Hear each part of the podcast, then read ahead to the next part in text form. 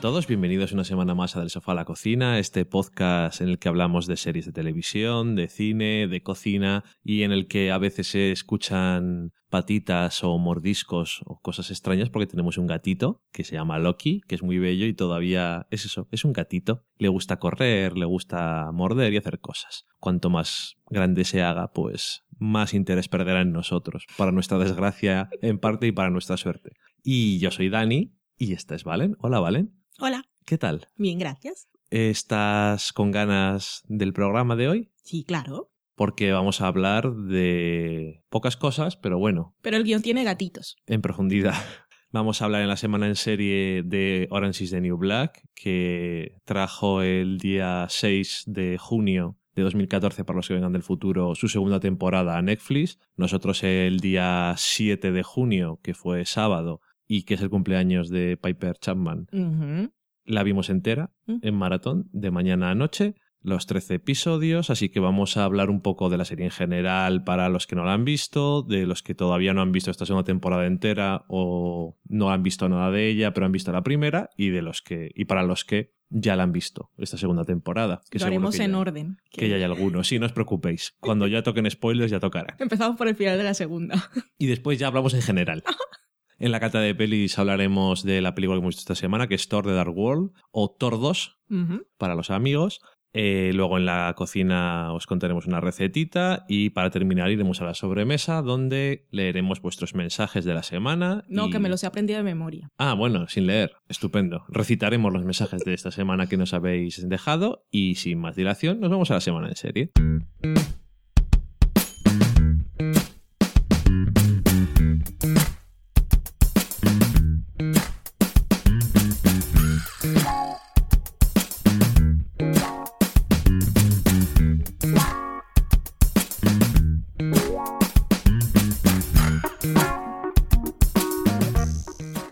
Empezar y terminar la semana en serie esta semana, tenemos Orange is the New Black. Animals, the animals, trap, trap, trap till the cages fall.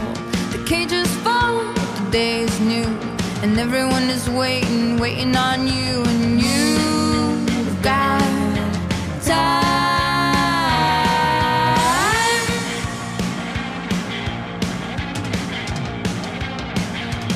Think of all the roads a estas alturas, a menos que hayáis estado en la cárcel, que puede ser, bienvenidos de nuevo a la libertad. Supongo que todos habréis escuchado, si no visto, Orange is the New Black, serie, la primera serie súper exitosa de Netflix, la que la puso, aunque primero fue House of Cards y tenía más nombre, fue Orange is the New Black, la verdadera revelación. Sorpresa. Y la que ha cogido más el espíritu del binge watching que vende Netflix.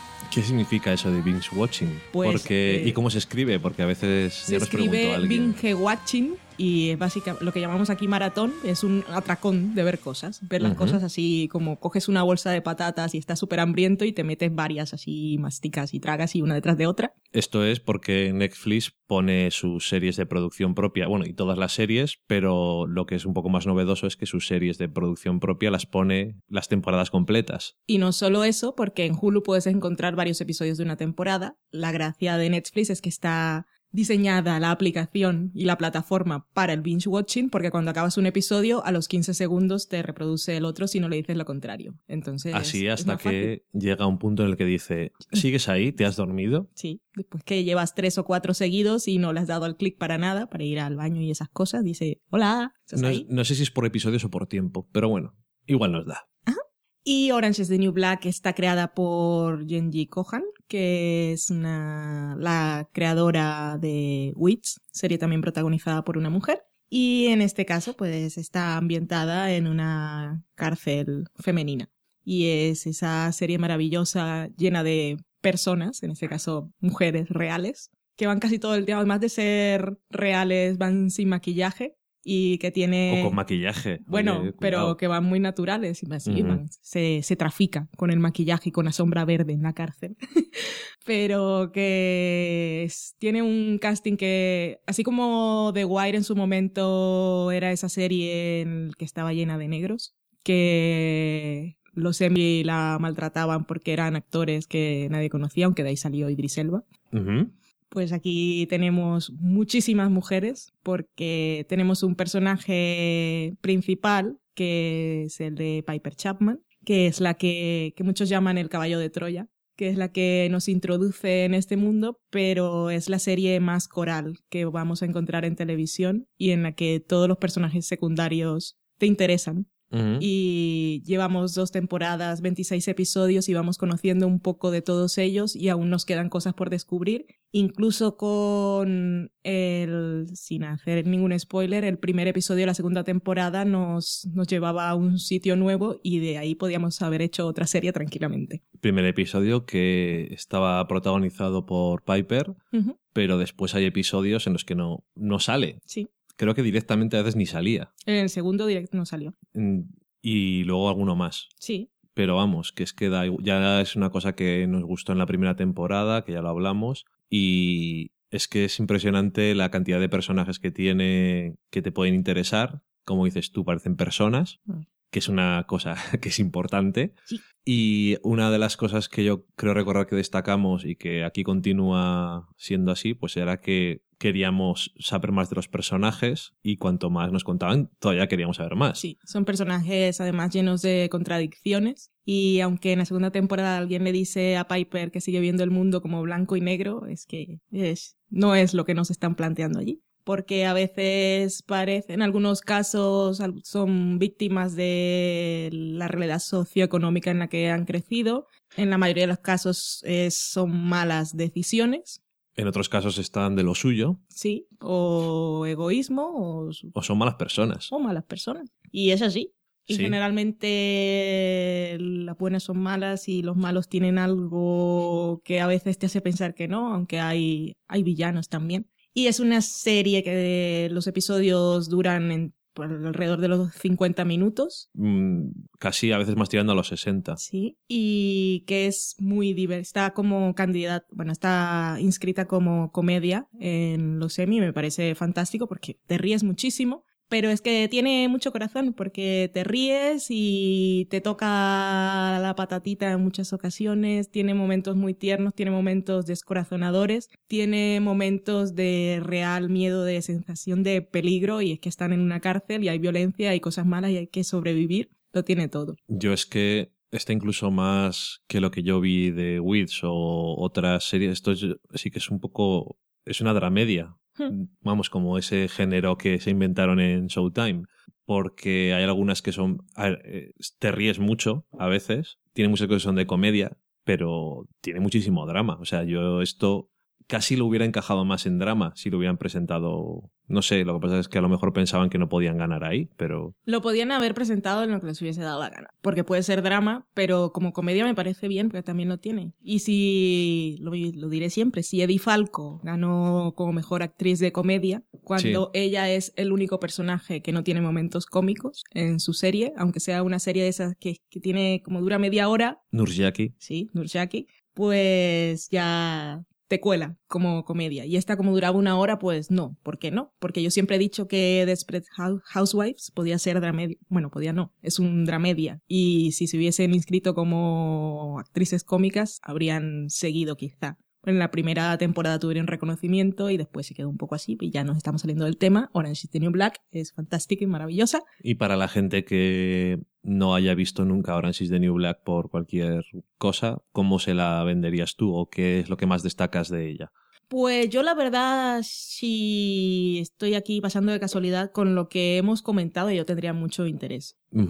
Porque básicamente, una serie en la que los personajes te, son los que te interesan y los que te llevan durante todos los episodios, ya, ya a mí me tiene comprada y debería teneros a todos vosotros también. Y si aquí además tenemos un jardín lleno de personajes que no Sí. solo son los que ya han brotado, sino que cualquier nuevo que aparece tiene, tiene interés y tiene encanto, es que han sabido darles alma y corazón a todos.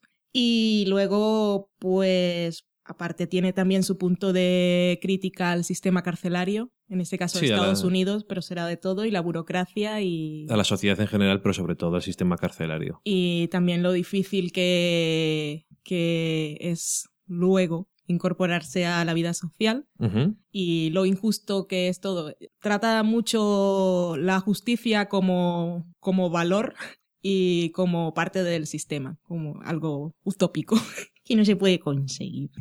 Y luego es una serie que también tiene muchas referencias y que ve mucho de la actualidad, que también te hará gracia siempre. En la primera temporada tuvimos ese momento Mad Men, que siempre será referencia en casa. Y ese momento Mad Men, para los que no hayan visto nunca la serie, es que pues la protagonista cuando la va a visitar su novio, ella está pasando por cosas terribles, que acaba de llegar ahí, está un poco excluida, no sabe cómo moverse en este ecosistema y aparte pues le están yendo las cosas un poco mal porque comete un grave error, que es meterse con una persona que lleva la cocina, lo cual la hacen pasar hambre durante un tiempo. Pues a ella lo que más le importa cuando la va a visitar el novio es que no esté viendo Mad Men sin ella, que la espere para cuando salga. Y luego, ¿qué más tiene esta serie? Pues que no solo vemos la vida de estos personajes el día a día en, en la cárcel, porque esto también sería un poco la serie es muy inmersiva, pero podría ser un poco claustrofóbica también. Entonces lo que hacen, y que aparte de ser bueno para la narrativa y la estructura, es fantástico para darle más riqueza a los personajes, es que nos van contando cosas de ellos, de su pasado, de su infancia, de, de quiénes son, de cómo llegaron donde están, o de, del contraste de lo que son ahora y lo que eran antes, o si O hay... el no contraste. Sí, y bueno, ellas siempre son responsables de sus actos, pero también podemos ver que hay cosas en la vida y todos llevamos equipaje y no siempre, así como cuando en el aeropuerto preguntas, "Ah, ¿ha hecho usted el equipaje? Y dice, sí, pues no siempre todo lo que llevamos en la maleta lo hemos metido nosotros. A veces hay cosas que estaban ahí de un viaje anterior y se nos ha olvidado sacar. Y a veces se nos olvida meter cosas. También, la vida es complicada. Y aparte yo diría que como serie que transcurre en una cárcel me llamó mucho la atención que de alguna forma la ves como si fuera muy real. O sea, no está nunca en una cárcel. Punto.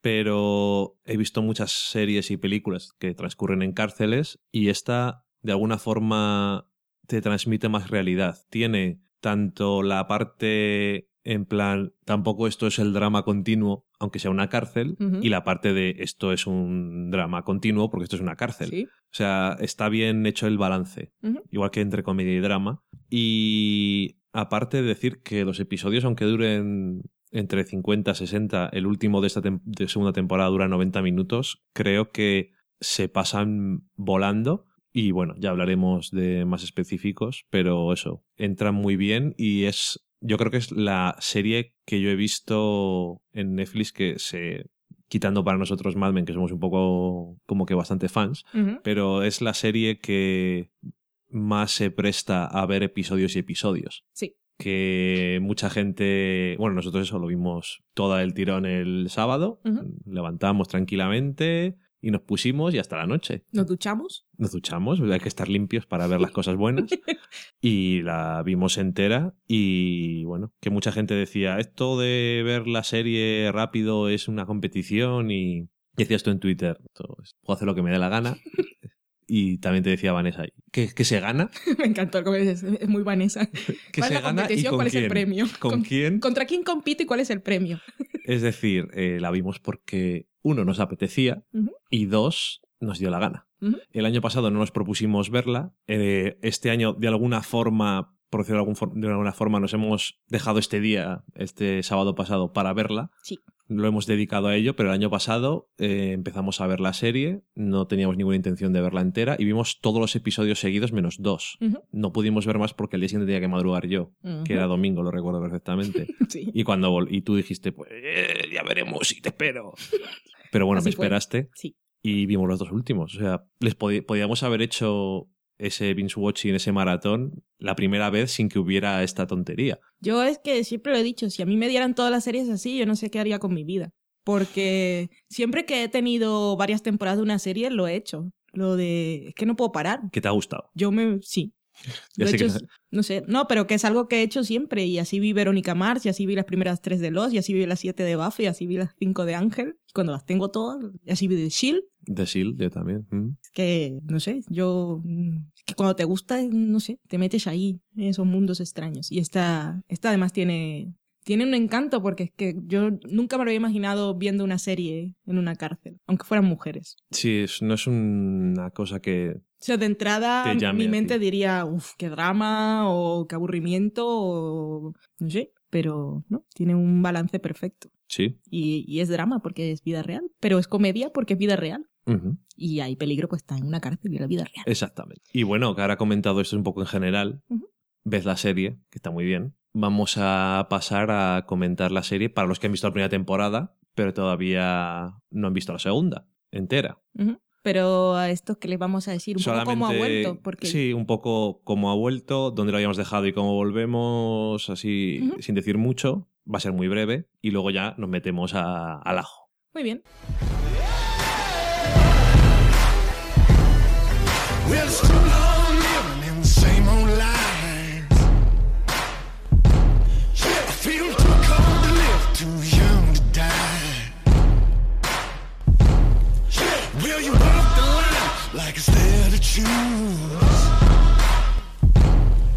Just forget the wins, it's the best. Y el año pasado, ¿cómo dejamos a la serie? Pues dejamos a Piper moliendo a palos a Y yo con los ojos cerrados. Pensataki y cumpliendo eso de que le hacían falta unos dientes nuevos, algo con lo que se lidia en la segunda temporada también. ¿Y qué ocurre? Pues que empieza la temporada con Piper saliendo del solitario, este, el Shu, que le llama, o sea, el aislamiento, y no sabe dónde está yendo. Y si no han visto la segunda temporada no podemos decir nada más. Solo decir, no, no, claro, ya, solo decir que realmente, fíjate que es una tontería y que solo es el principio, pero yo creo que consiguen transmitir muy bien todo esa ansiedad del no saber las cosas y esa ansiedad de estar meándote. Eso es todo lo que diré. Creo que está muy bien. Sí, que sepáis que la serie sigue unos días después de donde la dejamos. El primer episodio está dirigido por Jodie Foster, que ya dirigió uno el año pasado. el tercero de la temporada pasada. Y empezamos el episodio tan... Siempre es Piper la que nos lleva de alguna manera, nos introduce en la serie otra vez, porque en este caso estamos tan desorientados como ella. Básicamente. ¿Y qué te ha parecido comparado con la del año pasado? Porque a La mí- temporada en general. Sí. Mm, Me ha gustado, me ha gustado, me ha gustado mucho. Eh, tenía a su favor que ya conocíamos a los personajes y ya les tenemos mucho cariño. Eh, tenemos personajes nuevos que también son muy interesantes. Tenemos nuevos antagonistas villanos. Eh, también de alguna forma sentí que en esta temporada con los flashbacks que veíamos, no todos, pero que mm, eso que ya nos decían mucho la temporada pasada y que era Piper la que se, se encargó de hacer ese viaje de si estamos aquí es porque somos responsables de algo, que en algunos casos en la primera temporada quizá veíamos más que eran víctimas o, o igual eran responsables de lo que habían hecho, pero las entendíamos y diríamos que cómo no vas a hacer eso. En esta temporada hemos visto más casos de son malas decisiones y pues, merecen estar ahí. Sí, hemos visto de eso. Pero y- también es diferente a la idea del prisionero que tenemos en general, no porque sean mujeres, no en todos los casos, pero siempre es como que la persona que está en la cárcel es mala de por sí, como que no, eso de eres inocente hasta que se demuestre lo contrario, ¿no? Es una persona que, bueno, y, y supongo que lo vive un expresidiario cuando sale, aunque haya cumplido la pena, sea culpable o inocente por lo que haya hecho, supongo que es muy difícil reinco- reincorporarse a la sociedad porque hay muchos prejuicios. Si has, estado en la cárcel no eres una persona digna de confianza. Decir que sí que cuenta con la ventaja de ya tenemos la base del año pasado y creo que continúa construyendo sobre varias cosas, sobre todo en la trama general, crítica y cosas de la cárcel en general y también los personajes. Pero yo diría que es que podría decir, me ha gustado más que la anterior, pero es que me ha gustado igual. O sea, es que la primera temporada me pareció no- no- que no es una sorpresa porque está bien y nadie se la esperaba porque no la promocionó nadie. Me parece que nos gustó y fue una sorpresa porque era muy buena. Y este año también. Sea, es que yo creo que es básicamente igual de buena. Ahora, yo creo que sí, sí se ha notado que es Netflix y te sale toda del tirón porque se permite hacer algunas cosas, no solo porque sea muy inmersiva y bueno, y es adictiva y puedes ver un episodio detrás de otro, sino por lo que se permite hacer en los dos primeros episodios. Y es que en el primer episodio solo vemos a Piper en un contexto diferente. Sí. Y si es una serie que se va a hacer semana a semana, yo creo que es algo que no hubiesen hecho, no se habrían mezclado escenas. Sobre todo porque Piper es la protagonista y sin embargo no es la que despierta más simpatías. Y eso seguro que a la gente en general pues no le habría gustado demasiado. Pero como aquí ya tienes el siguiente y el siguiente y el siguiente, pues se pueden permitir hacer esas cosas. Sí, claro. Que lo que- También es un mérito tener una serie con que tienes una protagonista y en el segundo episodio olvidarte totalmente de ella y en los otros que no o sea, que tiene realmente un protagonista que no absorbe la trama No, no. y creo que es la única serie que lo hace. que en otra cadena probablemente... En la mayor parte de las cadenas, los dos primeros episodios habrían sido mezclados, Hmm. por decirlo de alguna forma. Un voy para allá, voy para acá, para ir viendo todos los personajes que le puede interesar a la gente. Como dices tú, aquí tienes todos, entonces no tienes que decir, joder, hasta la semana que viene no veo a mis personajes preferidos. Claro. No, están ya ahí. Vele si te da la gana, no tienes problema. Y eso creo que sí se nota, sí, lo de que ya están todos los, eh, todos los episodios. Aparte de por eso, porque creo que este año es como más consciente, no es en plan la locura de esto no se ha hecho nunca jamás, de hacer una serie en la que tienes que estar atento a todos los episodios y acordarte de todo. Hay muchas series así, lo que pasa es que se hacen emitiéndose a veces semana a semana y entonces la gente dice, ¿qué? Sí. ¿Qué está pasando aquí? Aparte es que pasa muy poco tiempo. Sí, falta... eh, Es que pasa- no, no sé cuánto tiempo pasa, pero sabemos que en la primera temporada pasaron algunos meses más. Yo aquí no sé exactamente cuánto, pero sé que es casi el día a día. Es- te iba a decir que aquí da- la sensación que deja es que son como dos semanas. Mm, Realmente. Que no es la primera serie que lo hace. Que ¿eh? es Que una la séptima de Buffy. Ya, ya. Pero bueno. Bueno, este. Pero sí, sobre todo yo creo que se nota por el, por el embarazo. Por cómo va avanzan- avanzando, pues te das cuenta de las cosas. Y, y lo que decía, que también se nota lo de que es episodios así, porque tanto los flashbacks como lo que pasa en el presente, como que se intercala, o sea, como que se va mezclando y continúa de una forma muy fluida. Y hay tramas de algunos personajes que duran toda la temporada Sí. y es mucho más... No es que no tengan sentido o tal, pero verlos todo seguido realmente ayuda mucho a ver los arcos y la historia que te quiere contar y realmente es de esas series que dices, pues no vamos a comentar un episodio entero, un episodio episodio porque podrías hacerlo, Sí. pero realmente Porque cada Podrías episodio hacerla. también tiene su. Sí, aparte de que sigue la trama, también tienes tema. Sí, ¿no? Tiene su tema y siempre tiene. A ver, no es una serie que no tiene episodios de. con estructura de tres actos o algo así. Ni cliffhangers. Ni cliffhangers ni nada de eso. Como le pasaba a Hemlock Road, que era de, tan de Netflix que es que era muy rara. Pero. No sé, eh, realmente sí que se nota. Y bueno, Pero bueno, habíamos dejado la primera temporada por fiestas navideñas y en el cuarto episodio tenemos San Valentín. De alguna manera sí nos van marcando el tiempo, pero es que pasa muy poco y el tiempo en la cárcel pasa muy lento. sí. Bueno, si os gustó la primera temporada, es que tampoco hay mucho más que decir. Vais a querer verla, si os gustó mucho, mucho más, y os va a gustar igual. Sí, yo creo Sí. que por mucho que la queráis dosificar, yo creo que con dos fines de semana, o el primero en que se estrenó y el que viene, vamos, que para cuando salga este programa ya la debéis tener a punto. Y si no, Si pues no, cuando queráis, bueno, pero, pero Por eso tampoco es muy largo este trozo. sí. Y dicho eso, vamos a hablar de la segunda temporada en profundidad, con spoilers y todo lo que toque.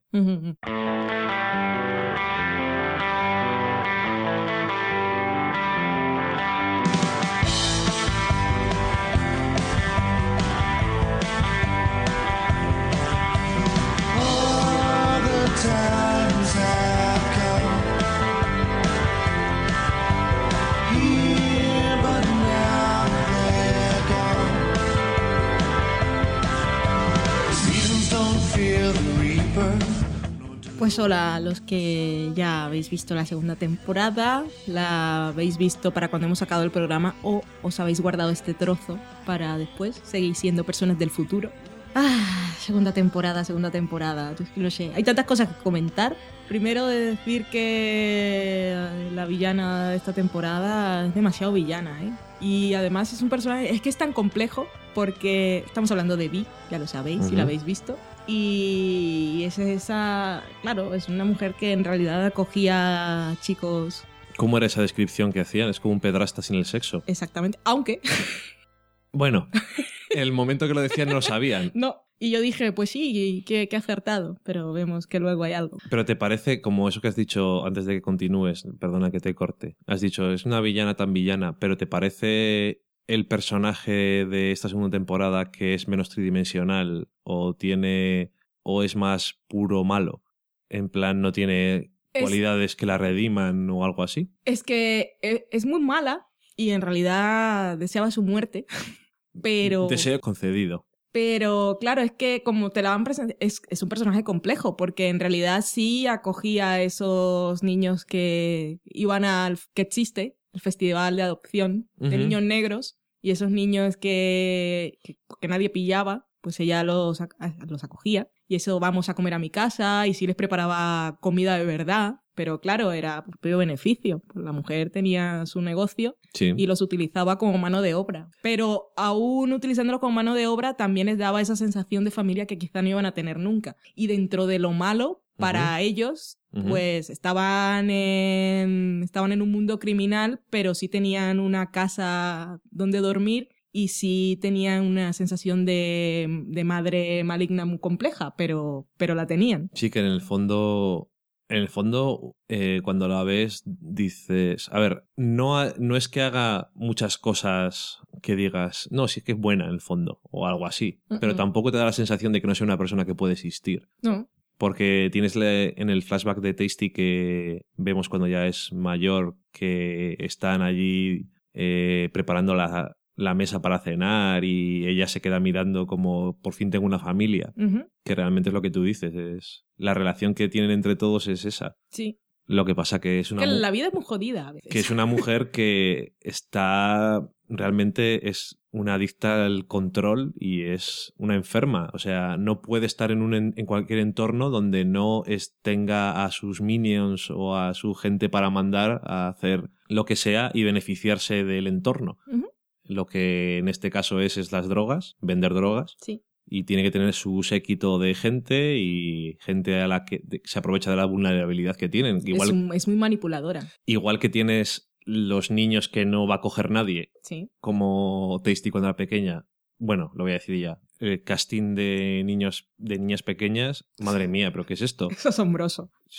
Bueno, ese concretamente, los demás están muy bien, pero el de Tasty es, yo me quedé acojonado. O sea, sin sa- sabía de quién era el flashback más o menos, pero aunque no hubiera sabido, sabía quién era. Sí, pero era es quizá el más claro porque todas están muy bien, pero cuando aparece el flashback ya sabes quién es. Sí, O viene seguido de una escena en la que ha aparecido. sí. Y, que- y este es... guau. pero es que no hacía falta. Y bueno, eso, se aprovecha de esos niños que no tienen casa o cuando está en la cárcel se aprovecha de, de Crazy Eyes porque nadie la quiere en el fondo y es alguien que está apartado y le da a alguien que...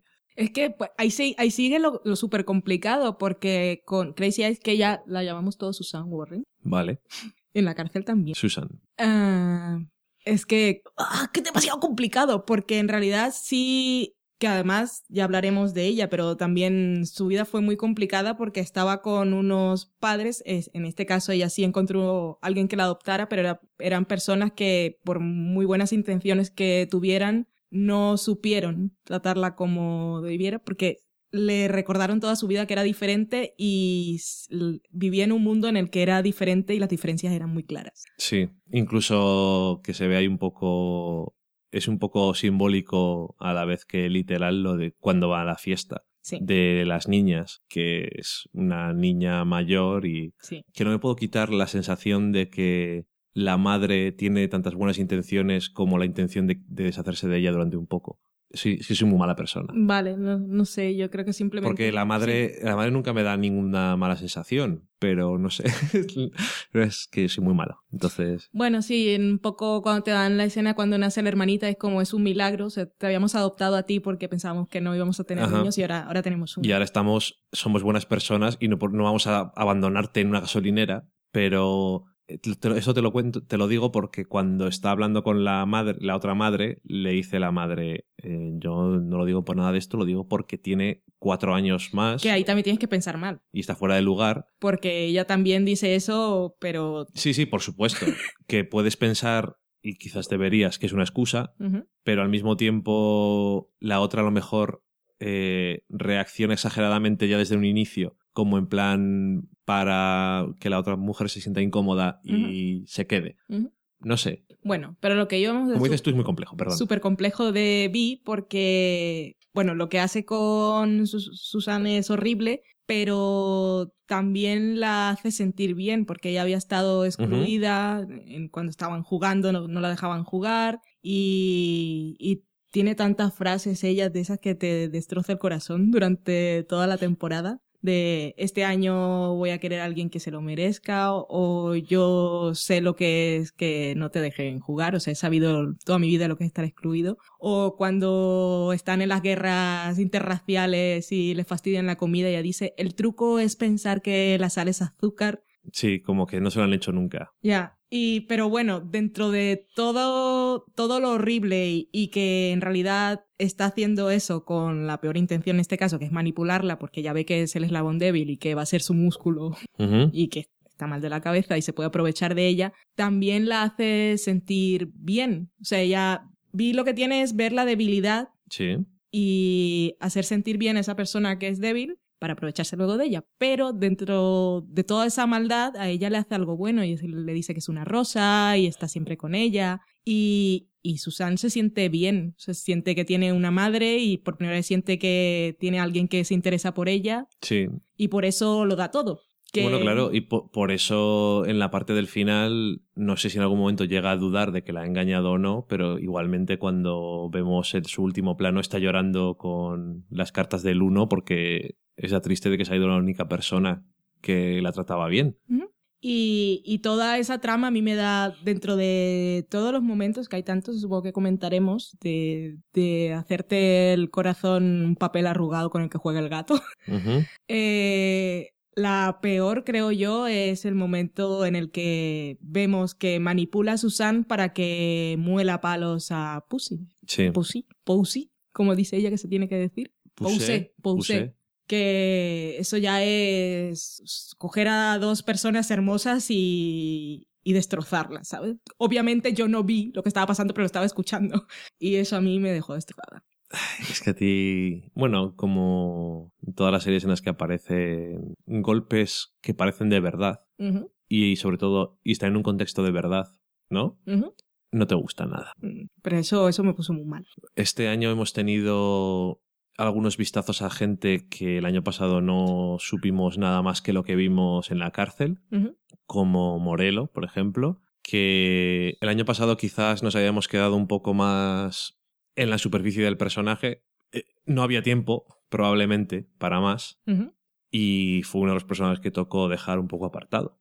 Probablemente nos interesaba también saber qué demonios estaba haciendo allí. Entonces este año hemos tenido no solamente ese dato de por qué está en la cárcel, sino también ver un poco, dar un poco más de dimensión al personaje que el año pasado era un poco más, bueno, iba a decir caricatura, pero en el fondo no, simplemente que no sabíamos más. Y es lo que, una cosa que me gusta mucho de los personajes y de esta serie es que todos los personajes, cuando te parece que no están del todo tridimensionales o no sabes suficiente de ellos, primero quieres saber más y segundo te da la sensación de que todavía no parecen personajes complejos porque no te lo han contado, Sí. no porque no lo sean.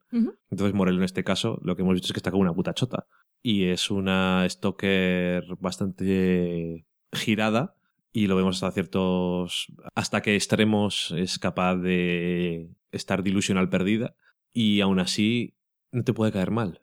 No, Es que- porque es que ella es ese, tal como le dice Piper, es la primera persona que, bueno, es la persona que la, es la persona que recibe en realidad a, a todas las presidiarias y las hace sentir bien, porque siempre está sonriendo y siempre, siempre está alegre, siempre está maquillada y es como la vida es normal.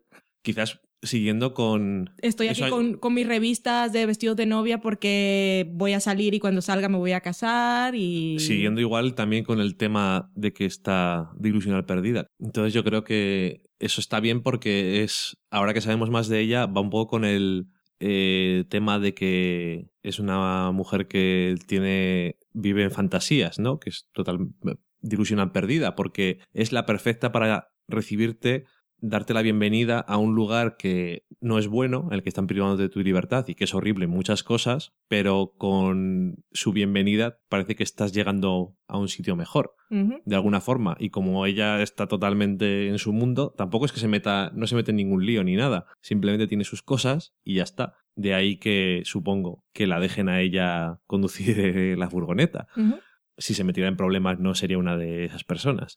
Pero bueno, eso, que me gusta como Ata... es que a veces no sé si han pensado en estas cosas, me imagino, siempre me imagino que sí, porque siempre me imagino que la gente es más lista que yo. Algo que es muy inteligente de- por mi parte. No me quiero tirar flores, pero pensar que la gente es más lista que yo es mejor. Y más acercado a la, a la realidad. Entonces eso, me gusta como esa persona que te recibe y que la ves en el que vive en su mundo de flores es porque realmente vive en un mundo de arco iris literal. Pero es súper triste y además Es te cuentan la historia triste. en el episodio de San Valentín. Es muy apropiado. Sí, es muy triste. Y, y sa- sabemos que está mal y que es una acosadora profesional y bueno, y que hasta mucho... que nos cuentan la historia a trozos para que sea más dolorosa, porque Sí, porque no te das cuenta de cómo funciona exactamente hasta que no ves la última escena. claro, que, la, que en realidad no hubo ninguna relación con Exactamente. este chico y que todo, todo se lo inventaba. Hasta el momento del juicio y que ves declarando a Christopher, te piensas que puede haber habido otra historia diferente por completo y en ese momento te das cuenta de que no ha pasado nada. Sí, lo primero que sabemos es, jo, se va a casar con otra. Y entonces pensamos, qué desgraciado.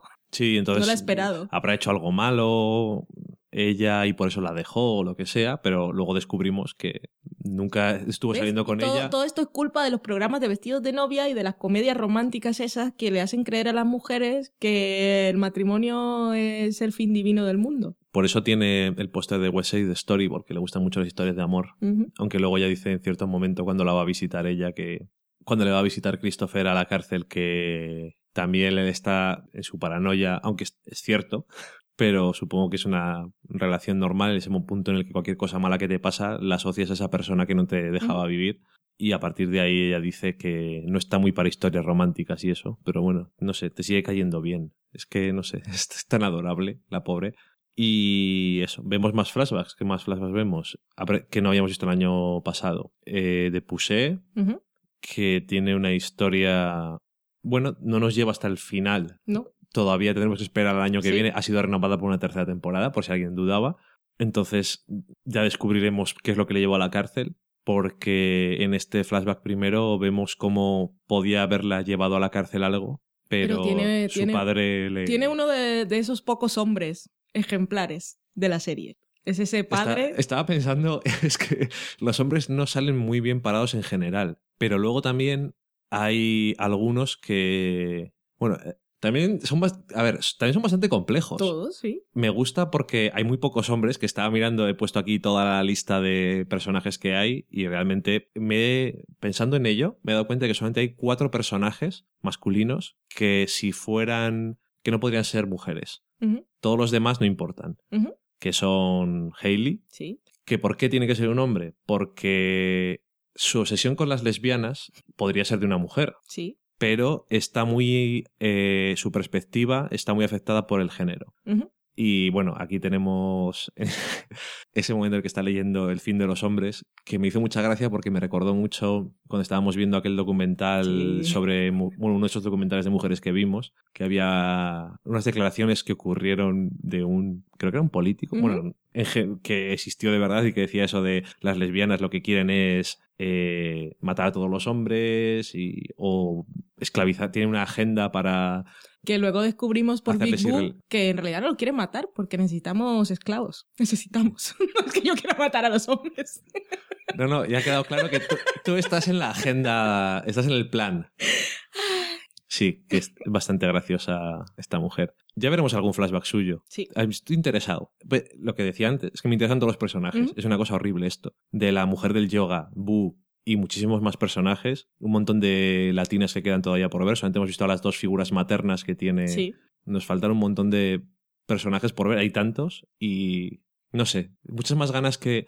Es como aún mejor y mucho más interesante, pero es como cuando Lost lo hacía bien pero en todos los casos. Es decir, había en Lost que fue la que la serie que en el fondo popularizó esto de los flashbacks para hablarnos más de los personajes antes de, de la situación y es una cosa que creo que servía muy servía muy bien para hablarte de los personajes y demás.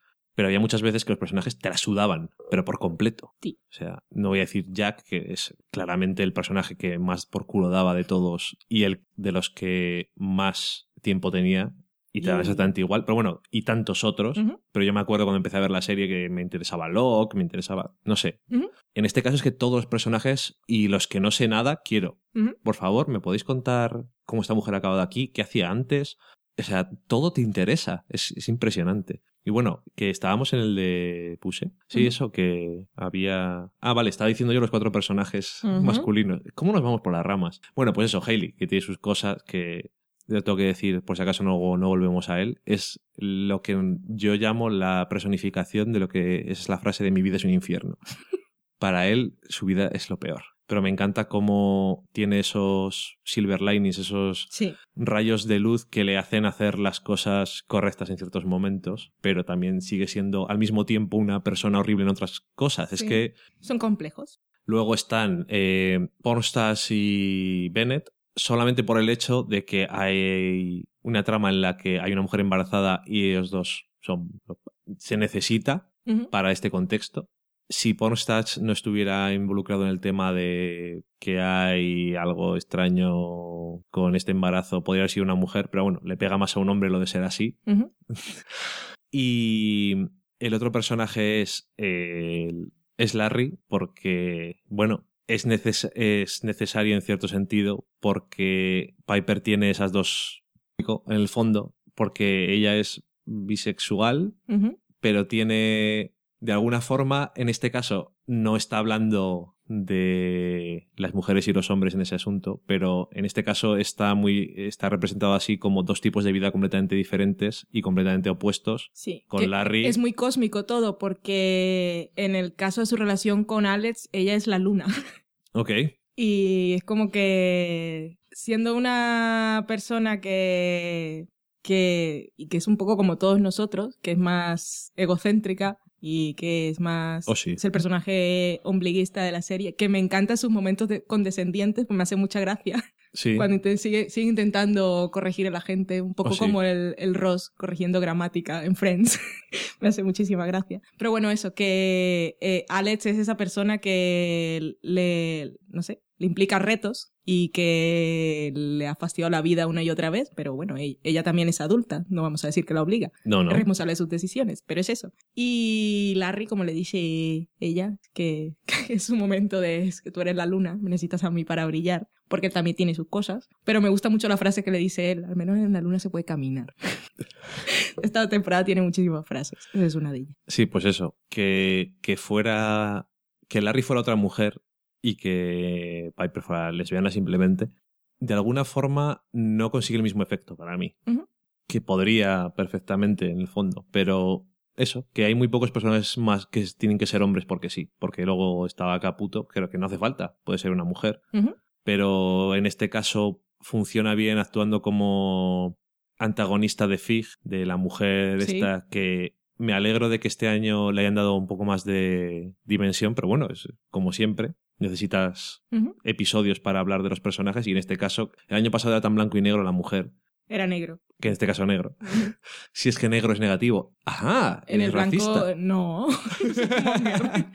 es por el yin yang. sí. que ya lo sé, es por vacilar. Pero bueno, eso, que funciona muy bien como antagonista, que podría ser una mujer, pero también está mejor que sea un hombre que además la pinta que tiene no es de que no es la persona por la que anima, a la que animarías. Y que luego en el último episodio pues tiene ese momento de joder. O sea, yo tenía todas las buenas intenciones, ¿me vais a fastidiar? En mi tercer día, y también te sientes un poco frustrado por él. Pero bueno, en fin, eso, que hay muy pocos personajes masculinos que tenían que serlo y en este caso que decías tú, el de Puse, uno de los pocos, y por lo que vemos realmente es el único personaje masculino que es por ahora puro 100% bueno, que es el padre de ella, aunque es militar, no quiere decir nada. pero- Pero para ser militar, el- Oh, sí. o sea, ¿cómo, cómo pro- la protege y la defiende ante las palabras del otro? Mi hija no tiene, no tiene nada malo. Es uno de esos momentos reconfortantes de la serie. Sí. Que por eso quiero saber qué es lo que ha pasado con ella. Ah, Ajá.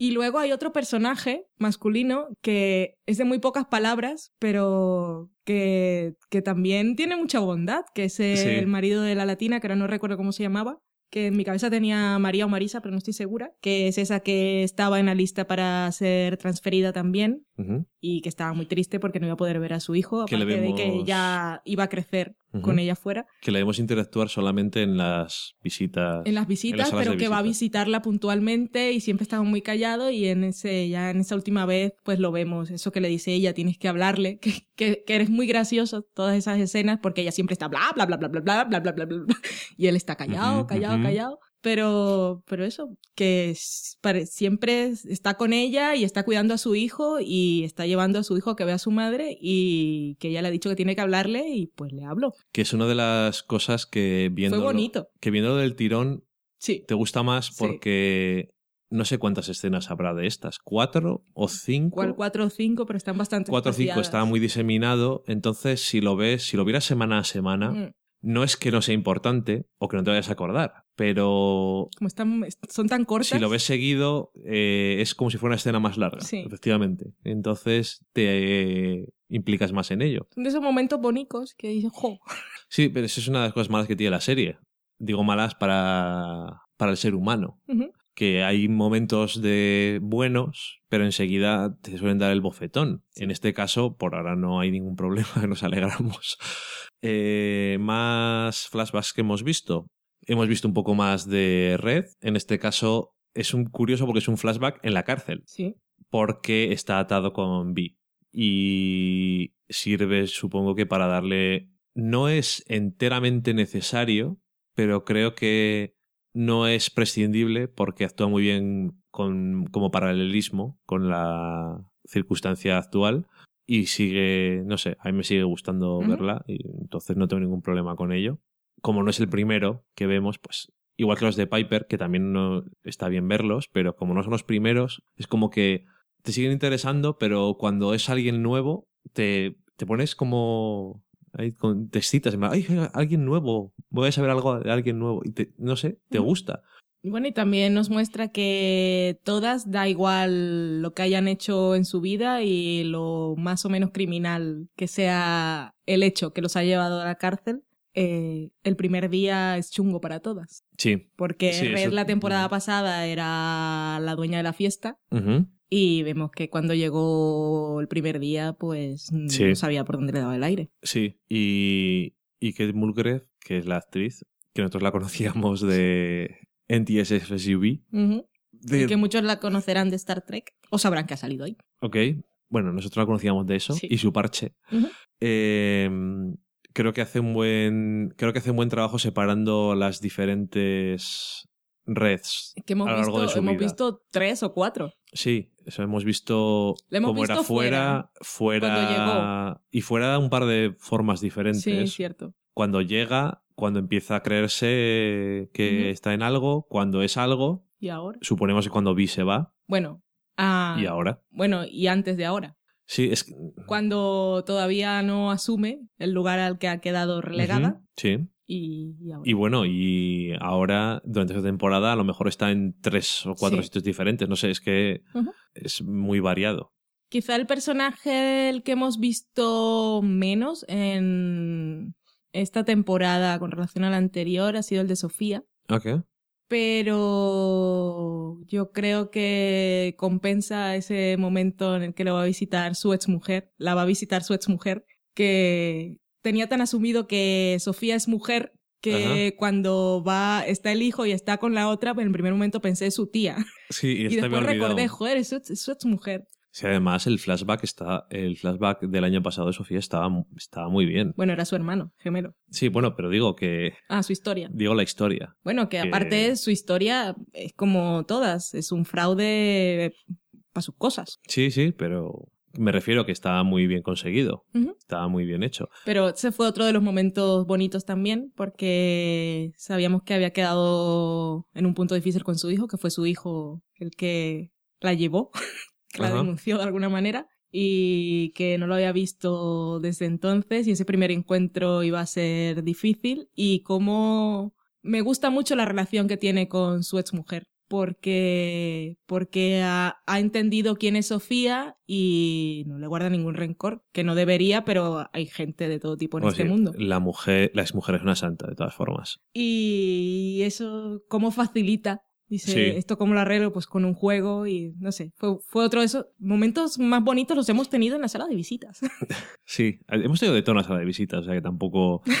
Eh, y alguien que el año pasado no tuvimos y que hemos tenido y que está relacionado con fraudes también es Gloria, que es ahora mismo la jefa de cocina sí. del grupo de las latinas. Y la santera. Que, bueno, pues tiene un flashback de esos de hombres buenos. Y mujeres que, Y mujeres, que, bueno. que- que aceptan y que caen. Bueno, hombres Eh, hay mucho, creo que esta temporada ha ido mucho por, por el amor en todas las formas. El amor o la necesidad de y de aguantar lo que te venga o la necesidad de conectar. Creo que es algo que va en todas las series y también lo estamos viendo en Louis y lo hemos visto en Mad Men. Y bueno, es la vida. Pero esta temporada ha sido como un tema recurrente. Y en este caso, pues ella está enamorada de ese hombre y es lo que le pasa a muchas mujeres maltratadas. Y Sí. al final siguen cayendo hasta que, hasta que ya no aguantan más o hasta que están en peligro sus hijos y son madres. Exactamente. Es, bueno, es, en este caso es el breaking point, el momento en el que ella dice, uy, ¿dónde vas? A los hijos, a los hijos no les toca. Y Pero por bueno, ella va a la cárcel por fraude también. Sí, sí. Y por supuesto que es un fraude, que todo se ha dicho, es en parte, que lo vimos en una escena anterior, es en parte para lucrarse y en parte tiene una, un componente, si quieres justificarla un poco, o no justificarla, sino verle una, por lo menos un lado bueno, que tiene algo bueno, de alguna forma, ¿no? Porque la gente que va a pagar con los vales estos o con los tickets de beneficencia, Sí. creo que es, pues van allí porque no tiene otra cosa. Y ella los acepta, de alguna forma les está haciendo un servicio bueno, pero bueno, es lo Y que tampoco los está usando para comprarse zapatos, como veíamos a Morelo, Sí, era un fraude bueno. diferente. Ese era un fraude de me compro los zapatos, no me han llegado. Pues estaba guardando, que vamos, que no estaba robando para gastar, se lo estaba guardando. Para... Sí, sí, Que pero- Es esa idea de sé que me tengo que ir de aquí en algún momento. No sé cuándo voy a tener fuerzas, Ajá. pero era el, el cajón ahí de refuerzo. Sí. Que es un fraude muy de siglo XXI. Sí. ¿No? Porque es. No vale de, en otro contexto que no sea existe internet y las compras por internet. Y, sea, bueno, ahí eso- la, la santería. Sí, en de Gloria vemos ahí la santería y me gusta porque, bueno, también pasa en algún caso de otro personaje que tienen su merecido y tú dices, "Ah", no sé, de alguna forma resulta satisfactorio.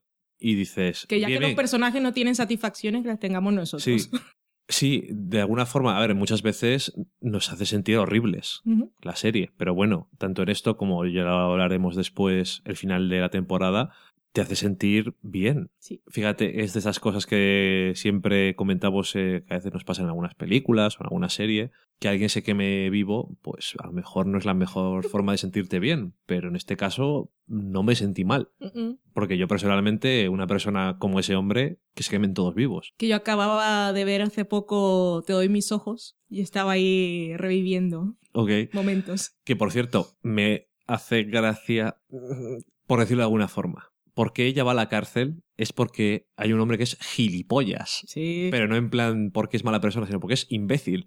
Entonces, ¿te ha funcionado la vela? No me ha funcionado. Le puse el formulario a la, y la vela y no pasó nada. Pero le mandaste el otro al... No. Es ¿Y cómo vas a conseguir trabajo con esas pintas? Eso- Abróchate la camisa. una persona Dúchate. que es inepta, mezquina y se resiente con quien no tiene que resentirse. Y es... Más si es una mujer. Y te, bueno, eh, no sé, de alguna forma no tiene pinta, pero me daría unas ganas de que saliera ese y le pasara algo malo. Personas que no te pueden caer bien. Que por cierto, ya que estamos en este flashback, decir solamente que me alegro de que Orange is the New Black, y ya supongo que lo ha hecho con casi todos los personajes, porque muchas act- actrices no las conocíamos de nada antes. A todas. Bueno, a la mayor parte no las conocías Menos de nada. a la protagonista que sabía que había salido en Mercy y A Red, Pornstage, que sería Weird, sí. The Wire, y ya está. un poco más. Bueno, Bueno, y Gil que salía en Deadwood. sí, bueno. Vale, Bueno, y Pero no eran también, sabemos, también sabemos quién era el marido de Piper, sí. Bueno, ese sí. Era para su estrella. desgracia. Pero, en fin, a lo que me refiero. Bueno, que por cierto, siendo, estre- siendo estrella, entre comillas, o el más conocido de todo el reparto, en el fondo, Bueno, me y alegro de... Alex también. ¿Eh? Alex. Bueno, esto da igual. Estamos me da aquí igual, es- el tiempo. pero él es más conocido. Eh, me alegro de que sea una de esas personas que dice, yo vengo a la serie y lo que me mandéis a hacer. Y ya está. Y está bien eso, que ya hablaremos después. Pero que me alegro de que contraté a actrices de su nacionalidad. Que no haya nadie que hable español sin ser latino.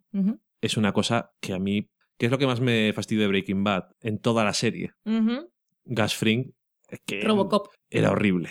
E- Era un sentimiento muy chungo. Sí. Y bueno, en este caso me alegro y también me gusta mucho que durante ese flashback y en muchas otras ocasiones, pero durante ese flashback, bueno, también el año pasado cuando tuvimos eh, el de la madre de Dayanara. Dayanara, la gente habla en español. Sí. Porque a veces hablas en inglés, pero porque estás en Estados Unidos, pero sí, pero si estás rodeado de gente que habla español, pues lo más normal, supongo, es que hables en español porque es lo que más te viene.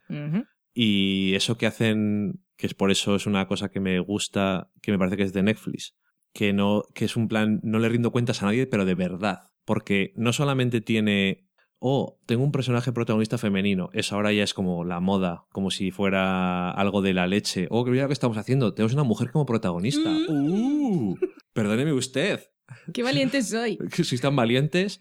Ay, los afrons nos han gustado mucho. Y sus nacionalidades y sus mujeres esto no pinta nada bien ninguna de las cosas. Es que es una cosa de... No te vayas, no en te fin. vayas. Pero eso, que en muchas series la gente son latinos, pues hablan en castellano un poco o de vez en cuando dicen una palabra, pero luego hablan mucho tiempo en inglés porque, Sí. bueno, porque la gente que lo está viendo igual no sabe castellano. Pero en esta es como, no, es que la gente es así y ¿qué quieres que le haga? Es lo que hay. Bueno, antes que había dicho que Sofía no salía mucho, hay que recordar que nos da el gran momento de toda la temporada, servicio social, de enseñarle a mujeres y a hombres cosas de la anatomía femenina. Esto es uno de los grandes méritos de todas las series, todas las películas y cualquier cosa que se haya hecho en la época actual. Gran momento que un transexual Hombre, nos enseñe cosas de la anatomía es femenina y que haya... eh, Y me parece muy bien porque creo que muchos hemos aprendido. ¿tú has aprendido algo? Yo sabía cosas, pero en general. O- Digo, no, porque se veía a las mujeres allí, que No, eso que- que eh, no. uf. Y me encanta el personaje del policía gordo, que no me acuerdo cómo se llama, su cara de Dios mío, ¿qué está pasando? Ah. No, no. Y que después lo cuenta. De que le falta un bloc de notas. Cuando está explicándoselo, es muy divertido. Pero eso que muchas series ahora, por ir de, de revolucionarios y lo que dices, oh, personajes femeninos y de vez en cuando decimos vagina o sale una mujer haciendo pipi, pues esto de con gráfico y explicar y dedicarle un rato y cómo es, no lo veo, tómate doy un espejo, mira, ¡uh! A muy ver, fan. a Muchas mí, gracias. a mí me hizo gracia porque ya lo sabía. Pero claro, no puedes asumir que todo el mundo lo sabe, obviamente. Y me hace gracia, pero me parece que tiene todo el sentido que sea Sofía la que se lo cuente, porque es como, a ver, yo he estudiado esto, Yo me lo he diseñado. pero no solamente me lo he enseñado, sino yo antes he aprendido cómo funciona todo esto porque tengo que saber qué es lo que me van a poner, cómo funciona todo el asunto. Tengo que saber cómo voy a cambiar, tengo que saber qué voy a tener nuevo, tengo que Ujú. aprenderlo todo. Y es la única que realmente lo sabe, porque Piper está un poco en su. como siempre, y luego en cierto momento está como. eh, duda. Pero bueno, en fin. Bueno, se lo sepas o no, a mí es un- eh, si lo sabes es gracioso, y si no lo sabes es gracioso y educativo al mismo No, tiempo. no, es aplauso total, lo sepas o no, y los minutos que le dedican y cómo está construido todo y cómo, no sé. Bueno, otro, otro ejemplo de que es Netflix es como vamos a hablar de, vamos a hacer el tiempo que nos apetezca de lo que nos apetezca y eso es la leche. Mm. Me encanta. Más flashback que hemos tenido eh, de Black Cindy que tuvo un flashback que a lo mejor podía no parecer muy interesante pero me pareció que estaba muy bien cómo ataba con el presente. en muchas cosas. Y otra razón buena para ver toda la serie seguida, pues es que te das cuenta de cómo funcionan las cosas y bueno, al final que sabes más de los personajes y eso siempre está bien. Luego tenemos el de la el de la monja o ex monja que está muy bien porque no te lo esperas para nada. O sea, no que no te esperes el flashback, que probablemente tampoco, sino que no te esperas cuál es qué es lo que te van a contar sobre ella. Y es muy es, es divertido y es bueno, eso, que está muy bien, que está en la cárcel por lo que está, pero está muy bien como ella de alguna forma sabe que entre comillas ha pecado de orgullo y qué es lo que ha hecho mal en su vida y bueno, está ahí haciendo sus cosas. Todo es culpa de la sociedad capitalista, de las apariencias, del dinero, de querer aparentar, Sí. todo. Y por cierto, eso nos deja la oportunidad de que aparezcan monjas y el guardia gordo se meta con ellas porque escuela católica. Es su respuesta, porque escuela católica. Y les cante canciones y todo con su... No soy capaz de decir cómo se llama el instrumento. Es mitad ukelele, Y mitad, mitad banjo. banjo. Banjolele. ¿Banjolele es? Sé, creo que sí, algo así. Bueno, no lo sé. Es muy, es muy divertido. Eh, y luego también tenemos el flashback de Rosa, Miss Ro- Miss Rosa. Que, aparte de flashbacks, tiene mucho momento. tiene mucha historia durante toda la temporada y es otro de esos ejemplos de mola más verlo seguido.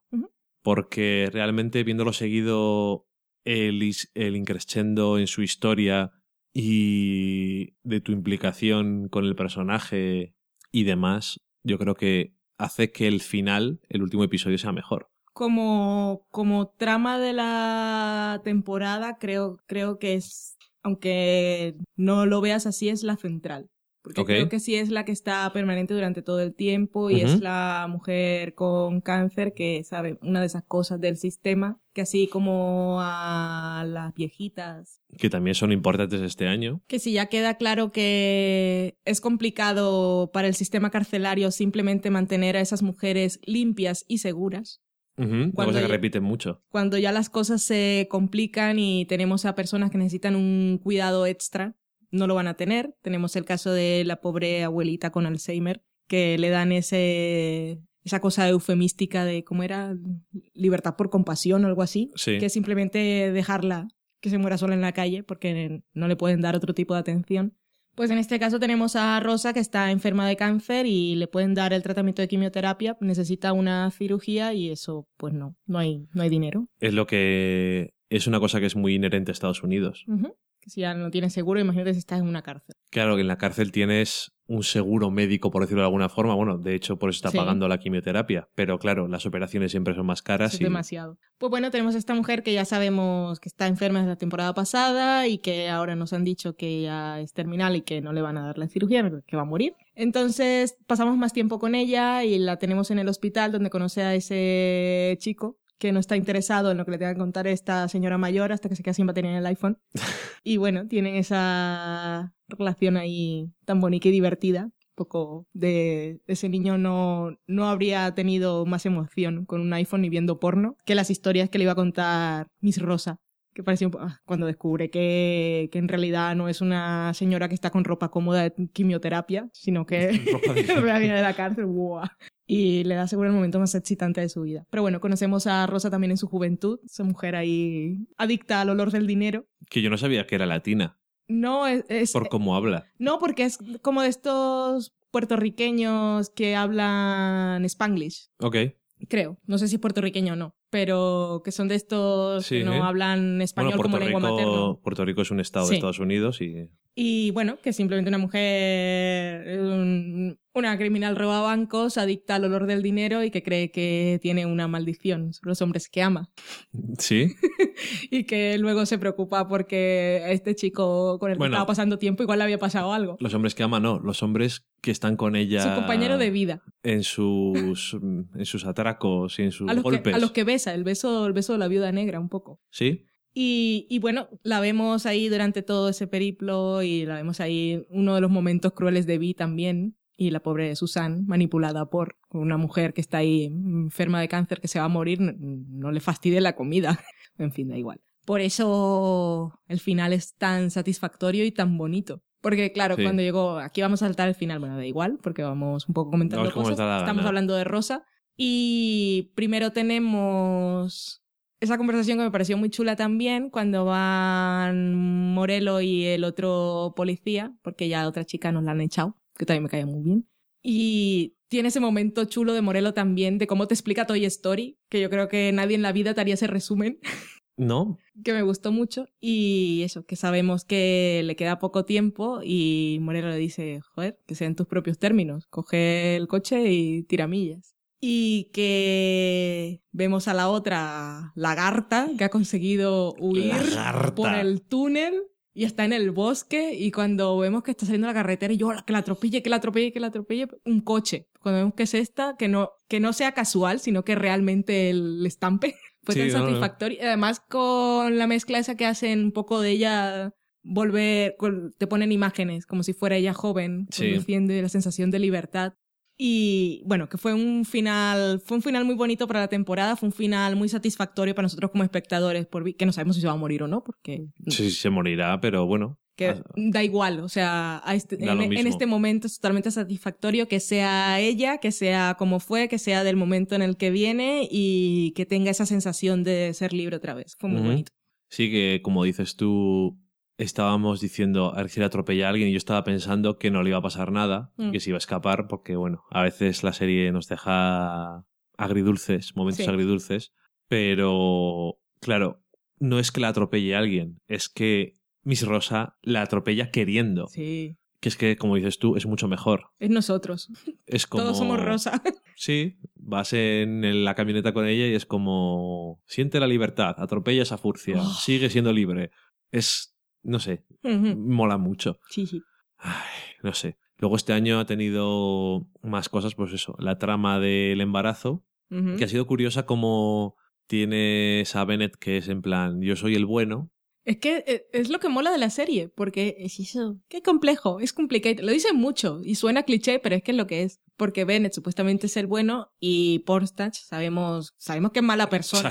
Pero, pero también sabemos que ha sido una víctima de lo que le ha ocurrido en ese momento. Lo ha hecho queriendo, pero Sí. lo han embaucado. como, pero lo como, a pe- tant- como tanta gente. Lo peor y lo peor para todos y sobre todo para ella es que sea precisamente él el que le que quien parezca que está dispuesto a ofrecerle todo eso que el otro no. Es que hace exactamente Lo que ella le había pedido, que le digas a todo el mundo que me quieres, que el hijo es tuyo y que te da igual todo. Ahora, Y es, a, partir de ella veremos qué hacemos. es justo que él vaya a la cárcel, sí, porque se ha aprovechado de mujeres durante mucho tiempo más de lo que hemos visto en la serie. y ha, ma- es una y ha matado persona. a una mujer el año pasado. Pero por eso en concreto, es, es esa cosa de la justicia que tiene esta serie que es un poco... Sí, que haces cosas malas, pero no siempre te pillan por lo que has hecho que sea malo.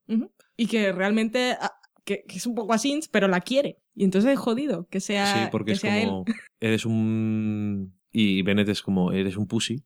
Y en el momento. Y el único momento en el que dice, ahora voy a ser un hombre y voy a decir la verdad. Entonces cuando se encuentra con que. No va bien. no viene bien. Pues, eh, pues no me viene bien. Y que decía antes lo de la mujer que es la vicealcaide, porque el alcaide es como el presidente de los Estados Unidos en VIP, nunca se le ve. Eh, Natalie Figueroa, Fig, para Fig. los amigos, Higo, no es por nada.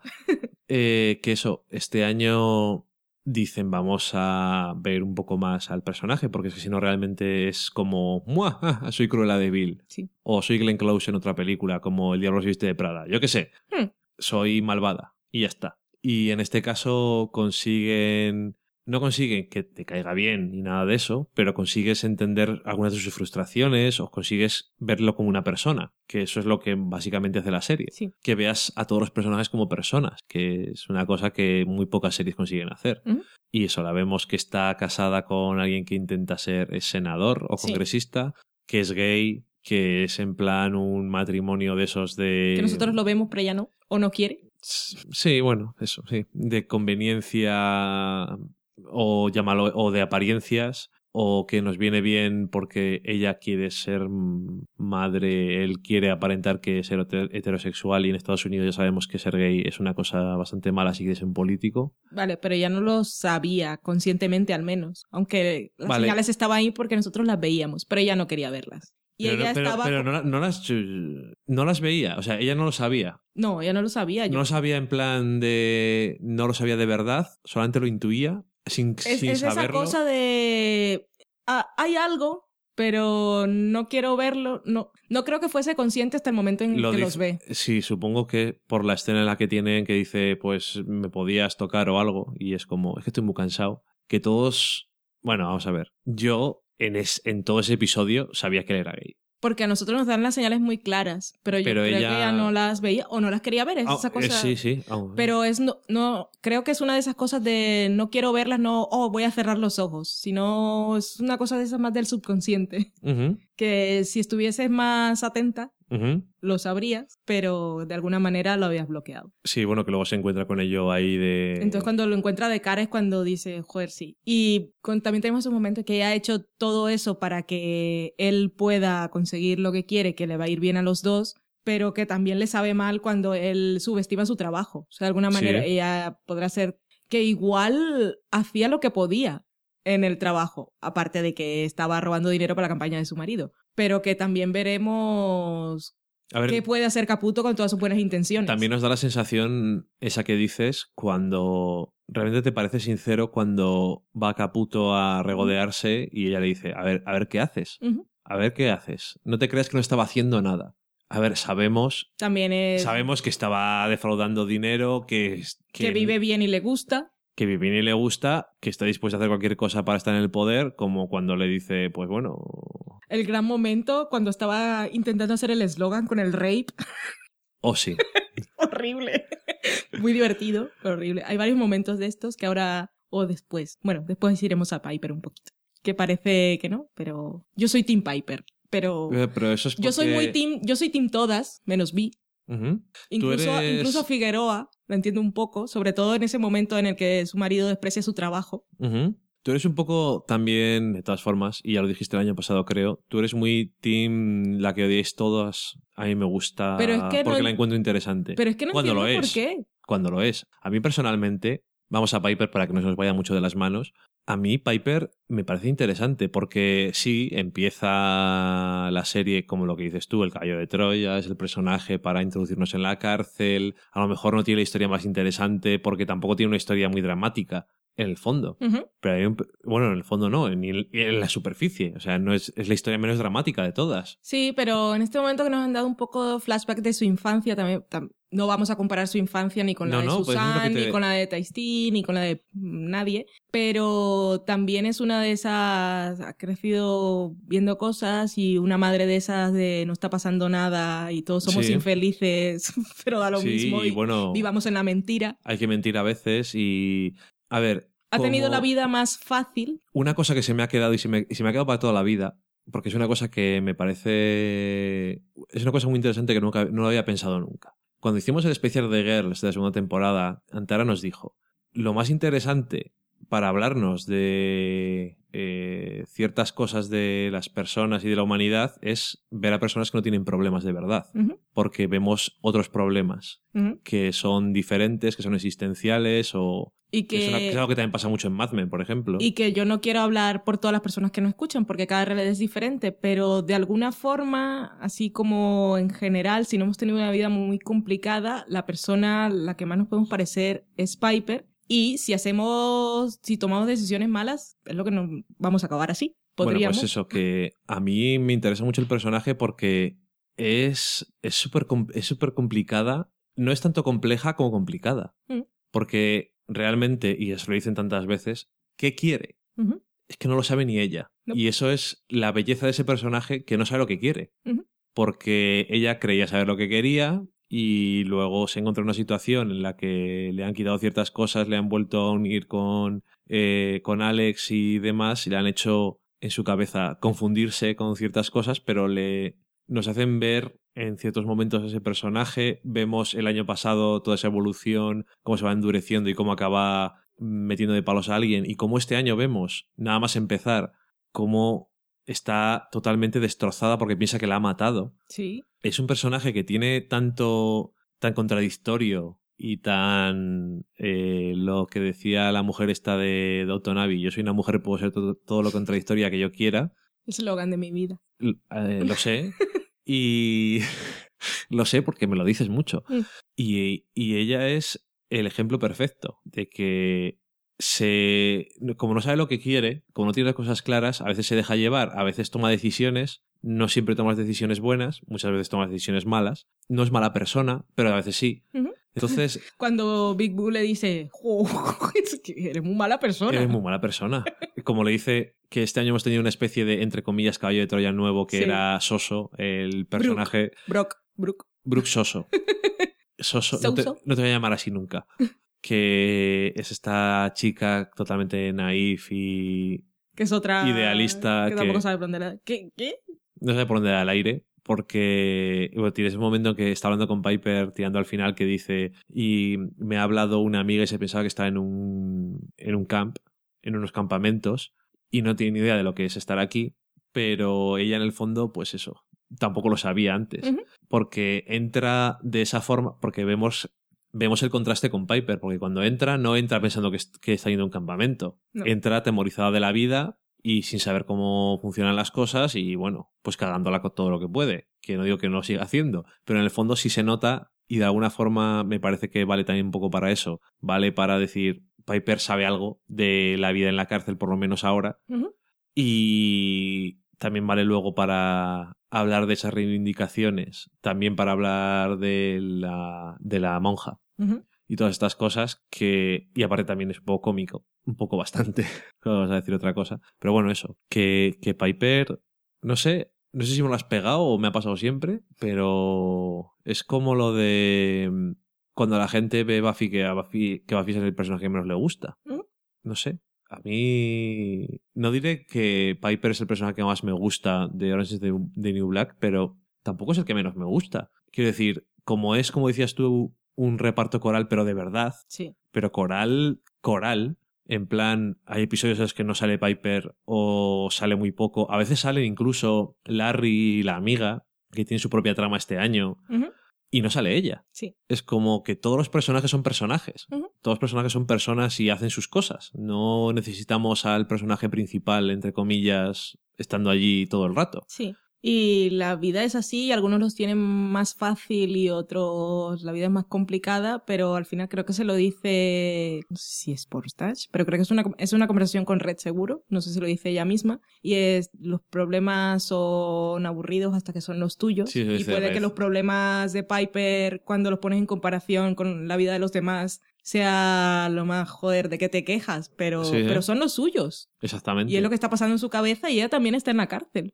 Y me parece un... Fue un de- un detallito de nada, pero cuando la vemos ella al principio, su vida como era afuera, de que siempre iban a comprar al supermercado ese que sale en Top Chef. El orgánico. Y comían todas las cosas sí. orgánicas y todo era súper pijo y tal. Y cuando ella sale, aparte de todo lo que le pasa y vemos un matrimonio en un funeral y muchas cosas divertidas, eh, su momento de estoy disfrutando la libertad es comiéndose una hamburguesa en un puente. Sí. No se ha ido a comer sushi en un restaurante. Bebiendo alcohol, comiéndome una hamburguesa, llegando a casa y tomándome un café y decir, joder, lo que es esto, ¿para qué Ujú. quería tanta ropa? Sí, jo, yo tenía todo esto, ¿para qué? Y tiene un momento cuando está hablando con Soso que dice, esto te cambia, y ella le dice, y para mal, y Piper es como, no estoy segura de si es para bien o para mal. Cuando está fuera, eso dice de, estamos, tenemos ganas de que vuelvas a ser la que eras antes, y es como, a lo mejor ahora soy la que soy. Sí, soy esto. No tengo necesidad de volver a lo que era antes, incluso es mejor para mí. Y también tiene esos toques de egoísmo casi psicópata que, que tiene de, yo qué sé, eh, intentar cambiar a la nueva por un fular o, Yo quiero mi manta, era mía. o acabar, acabar haciendo que vuelva a traer a Alex a la cárcel. Porque O sintiendo Sí. que volver allí era casi como estar libre.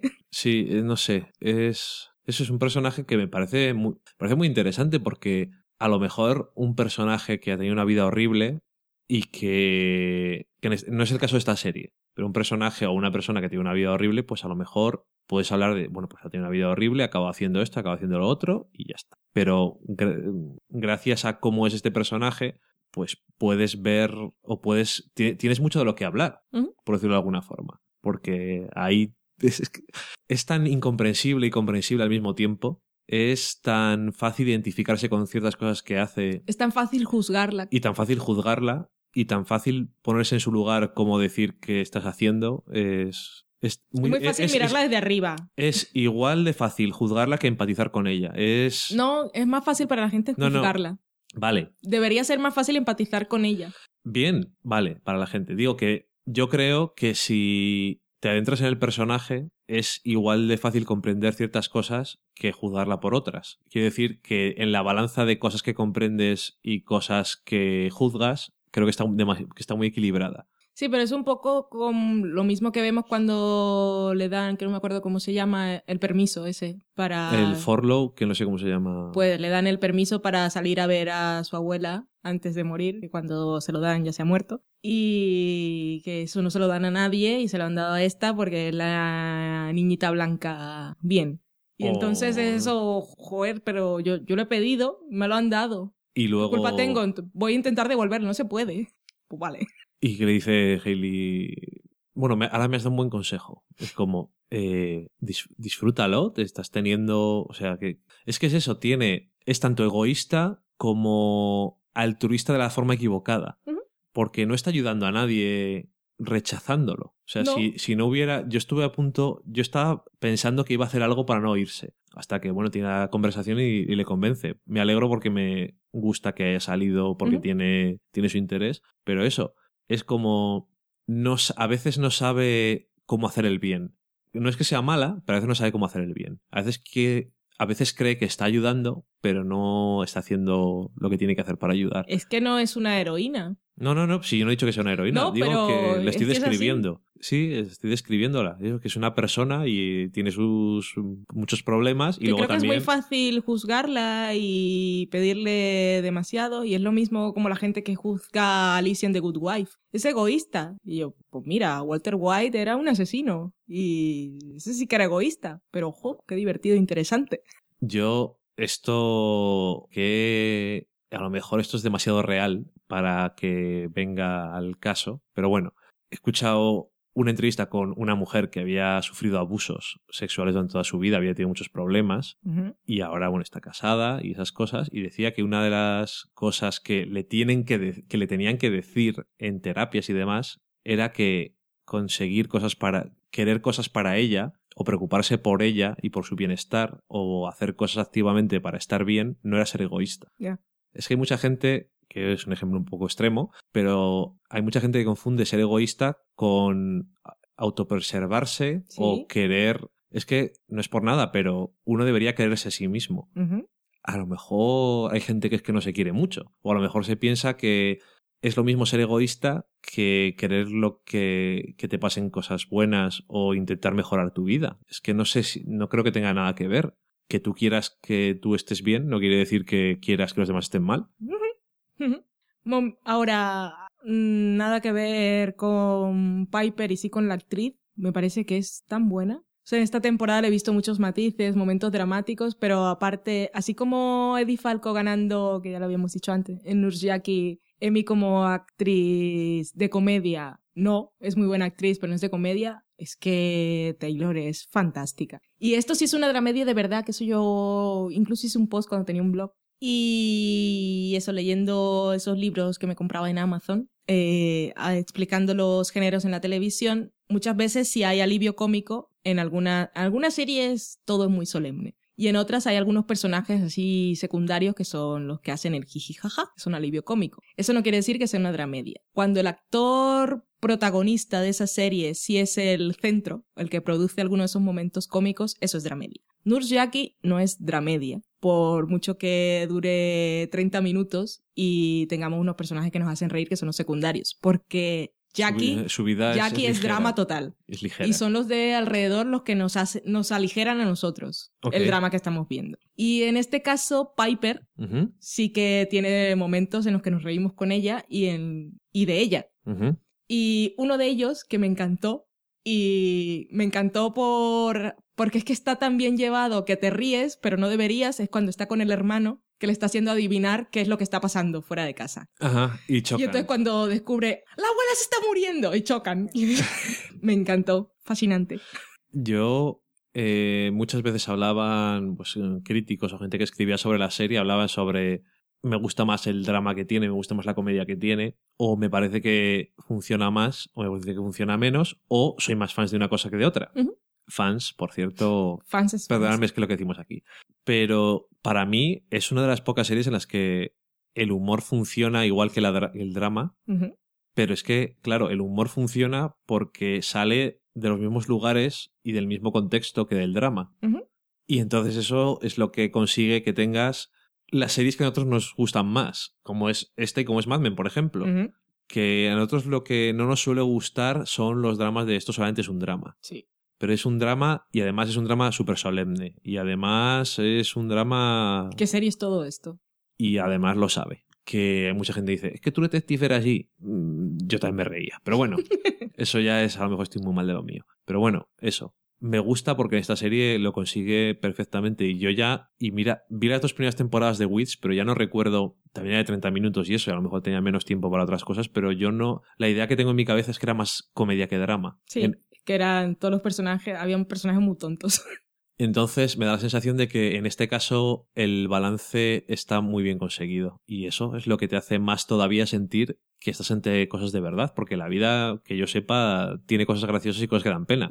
Y tiene cosas que te hacen gracia dentro de momentos que dan pena y cosas que te dan pena dentro de cosas que son graciosas. Sí. Es que la vida es muy complicada, como te gusta decir a ti, complicado todo. Todo complicado, como el estado de Facebook. Luego así de tramas por, como por comentar que no se nos vaya así, solo lo de Pensataki, que por fin consiguió sus dientes y cuando los consigue está toda orgullosa y nadie se da cuenta que tiene dientes nuevos.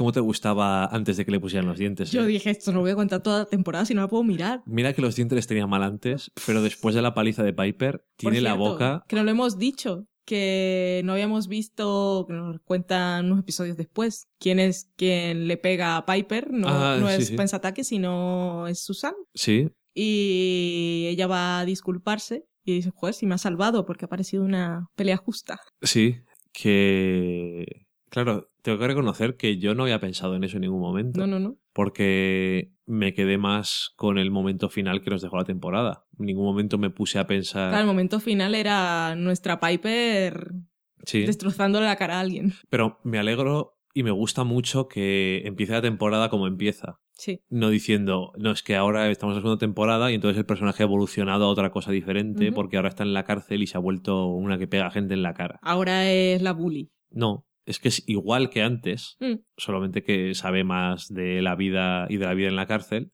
pero en el fondo es la misma de siempre. Y entonces después de hacer eso se siente súper mal, hasta que no le dice a Alex que no se ha muerto. Oh, otro momento. Ah, por cierto, espera. Primer episodio, que esto no lo, probablemente no lo vamos a hablar mucho, y espero que por cualquier cosa vuelvan a aparecer los personajes. Como decías tú antes, impresionante cómo en un episodio te pueden dar tanto interés en personajes que no van a volver a aparecer muy probablemente.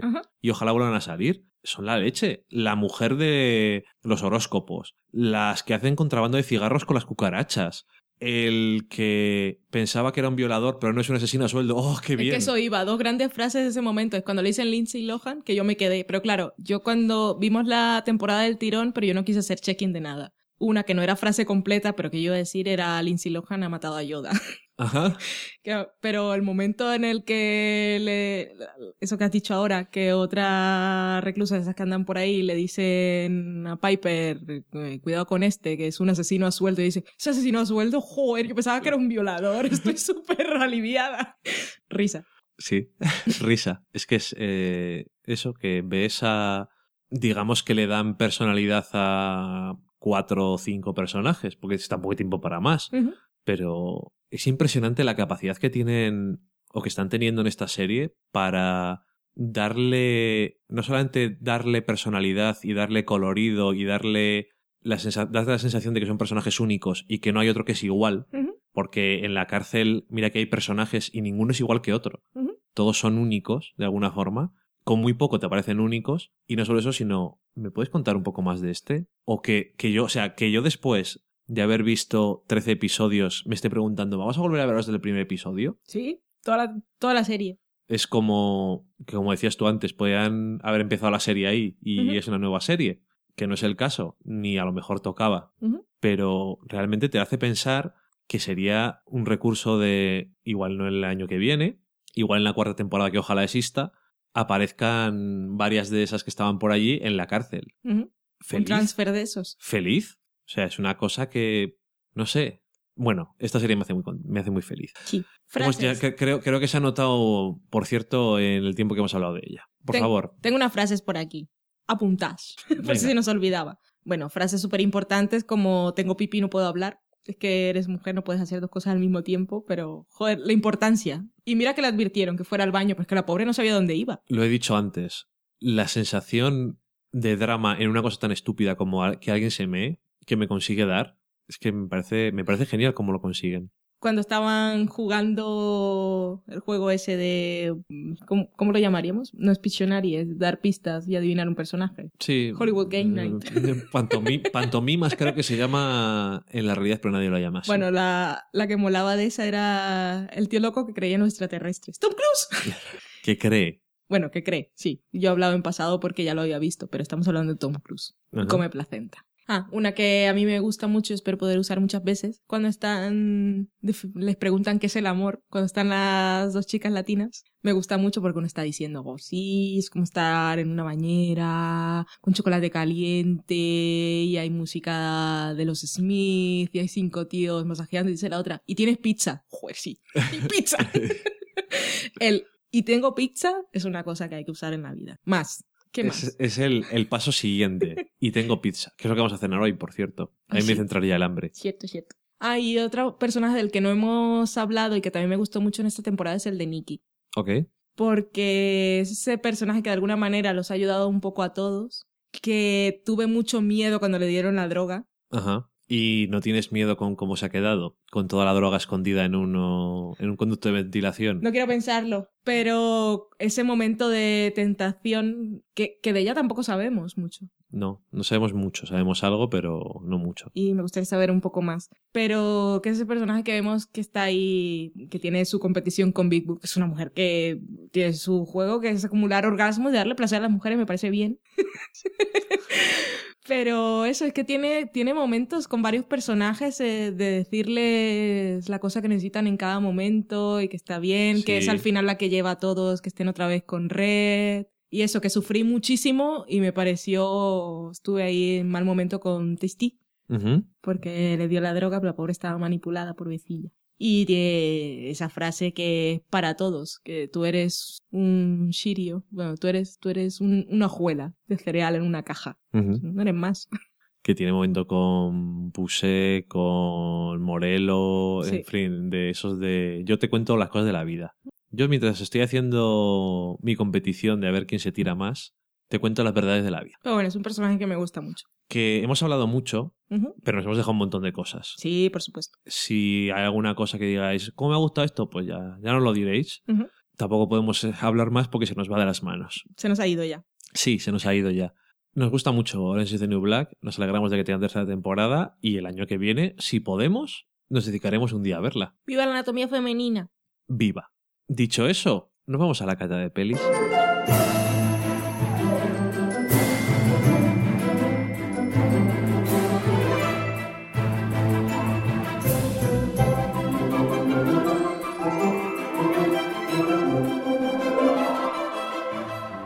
Hoy en la cata de pelis vamos a hablaros brevemente de 2, alias Thor The Dark World.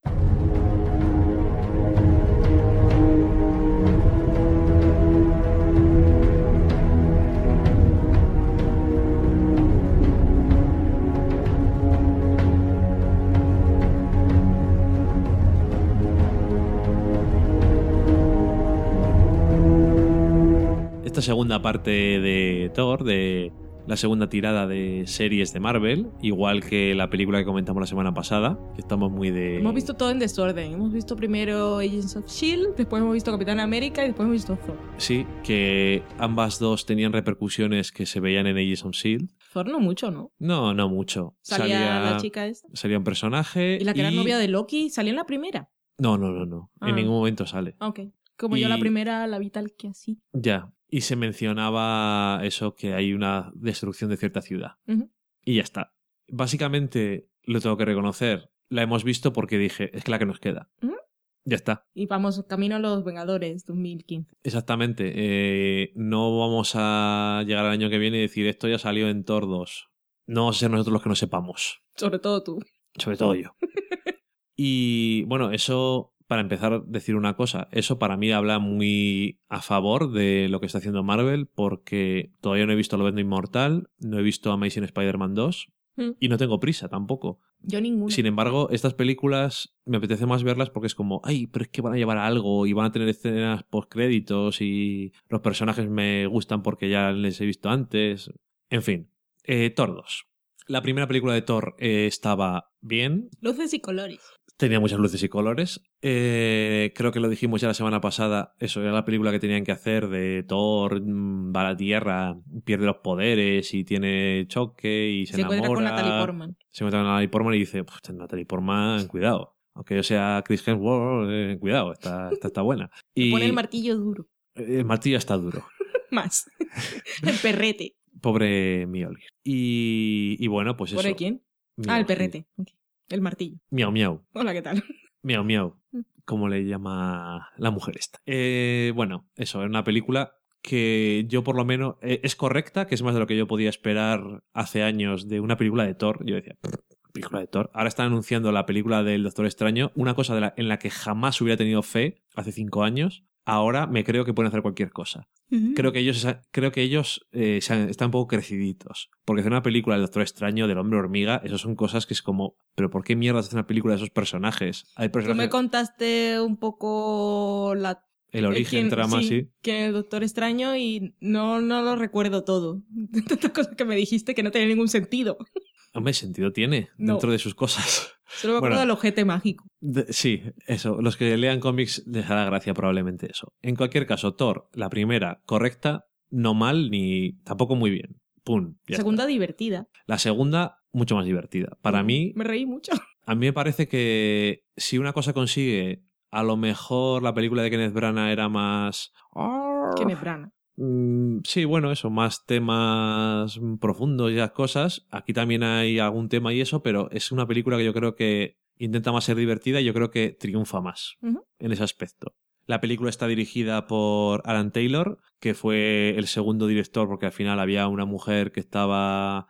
eh, que iba a ser la encargada de dirigir la película, al final se acabó yendo de la película. Bueno, unos de estas cosas como lo que ha pasado en Hombre Hormiga también, con Edward Wright, pero bueno, Off topic, perdóname. ¿El hombre hormiga qué poderes tiene? hacerse pequeño, como una hormiga. Por eso se llama el hombre hormiga. Porque yo estaba pensando, ¿cuál es el poder de una hormiga? Llevar una hojita. Es tener mucha fuerza, decir. tener mucha fuerza proporcional a su tamaño. Ok. Poder, no, es como es. Bueno, pero de otro tiene un martillo, tiene cosas, Bueno, el hombre hormiga pues, tiene un vale. escudo. Como te gustaría a ti- Iron Man tiene dinero. Como te gustaría que te lo definiera. El hombre hormiga es un científico. Ok. Y luego, y, y- Pero ha elegido su poder de hacerse pequeño. ¿O le ha El- picado una hormiga como Spider-Man? No, el hombre hormiga original, que no es el que va a salir en la película, es el, el Dr. Pym, es el- te gustan mucho los nombres, lo sé, descubre las partículas PIM, que por eso le pone el nombre, que, que lo que hacen es reducir las cosas a tamaño, el, el tamaño, a tamaño submolecular. Yo que sé cómo coño lo explican, pero bueno, hace las cosas pequeñicas. Y él, entre ellos, se hace pequeño. Se puede reducir hasta el nivel de un, de un átomo. Pero también es vengador. Sí, es uno de los Y Vengadores. cuando van a... Es uno de los Vengadores fundadores. Un momento, pero un es que es. No, no, no.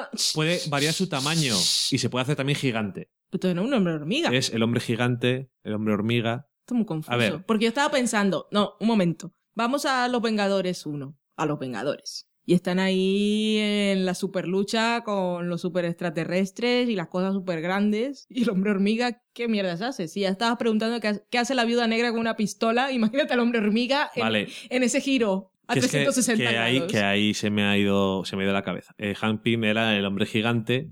No y- pero su mujer, o sea, da igual, Ah, él, descu- él vale, descubre, mujer, él pues descubre, él descubre las partículas PIM, se puede hacer grande y se puede, hacer, pe- mujer, se puede hacer pequeño. la Y la mujer es la hombre avispa. La mujer avispa. La avispa es la mujer de los Vengadores originales que se hace pequeña y dispara rayicos. y- ¡Ay, qué villa! Pero bueno, metieron a, a la viuda negra. Como siempre que hablo de películas de cómics, me haces. Un momento, perdona que te interrumpa. bueno, da lo mismo. Que eh, Thor es más entretenida, como digo, está dirigida por Alan Taylor, que es un director de televisión, de dramas de televisión sobre todo, bastante prolífico. Últimamente está dirigiendo un montón de cosas de Juego de Tronos, pero también ha dirigido Los Soprano, Deadwood, Carnivale, Mad Men, Roma, Lost, Rubicon, Nurjaki, Born to Ok. Death, o sea, un montón de series y bastantes episodios. De Mad Men ha dirigido 4 o 5, Ok, que lo sepas. gracias. También de Los Soprano, bueno, en fin, eso. Ha dirigido un montón de televisión, lo mismo que nos pasó en la película de Capitán América. En este caso es dramas, pero los hermanos Russo habían dirigido un montón de comedias en televisión. Están acudiendo mucho a la gente de Marvel, a gente de televisión. Supongo que porque en parte, aunque ahora tienen mucho más presupuesto, también son gente que sabe resolver bien ciertas cosas. Sí. Para ahorrarse donde hay que ahorrarse. Cuando hay que hacer cositas de ordenador y tal, pues lo hacemos, no pasa nada. Pero en otros casos nos ahorramos el dinero, no pasa nada. El guion lo han hecho los mismos que han hecho la película del Capitán América. Yo creo que se nota también que le dan un poco más de toque más, más dinámico, más entretenido. Pero bueno, la historia está hecha por Christopher Jost, que es eh, guionista de cómics, y Don Payne, que es eh, uno de los guionistas de la primera película de Thor, y Robert Rodat, que es guionista de un montón de cosas, yo que sé, por ejemplo, El Salvador Soldado Ryan o la serie Falling Skies, o sea que es un amigo de Steven Spielberg, por lo que Nada veo. de esto tiene sentido. Hay gente que hace historia y hay gente que hace guiones, ya lo sabes. Mm. Bueno, el guion, lo que es el guion, no la historia, está hecha por los hombres que han eh, guionizado la película de Capitán América. ¿Y llegó Joss Whedon en un helicóptero? Y dijo, a lo mejor no sabemos cómo... Esta parte de aquí, con la historia que nos han dado, no sabemos cómo resolverla en el guion. Y dijo yo, Whedon, yo lo sé, me quitaré la gorra un momento y pensaré. Me tocaré la- el, el cartón, porque el hombre no, no tiene pelo para mesarse con las manos.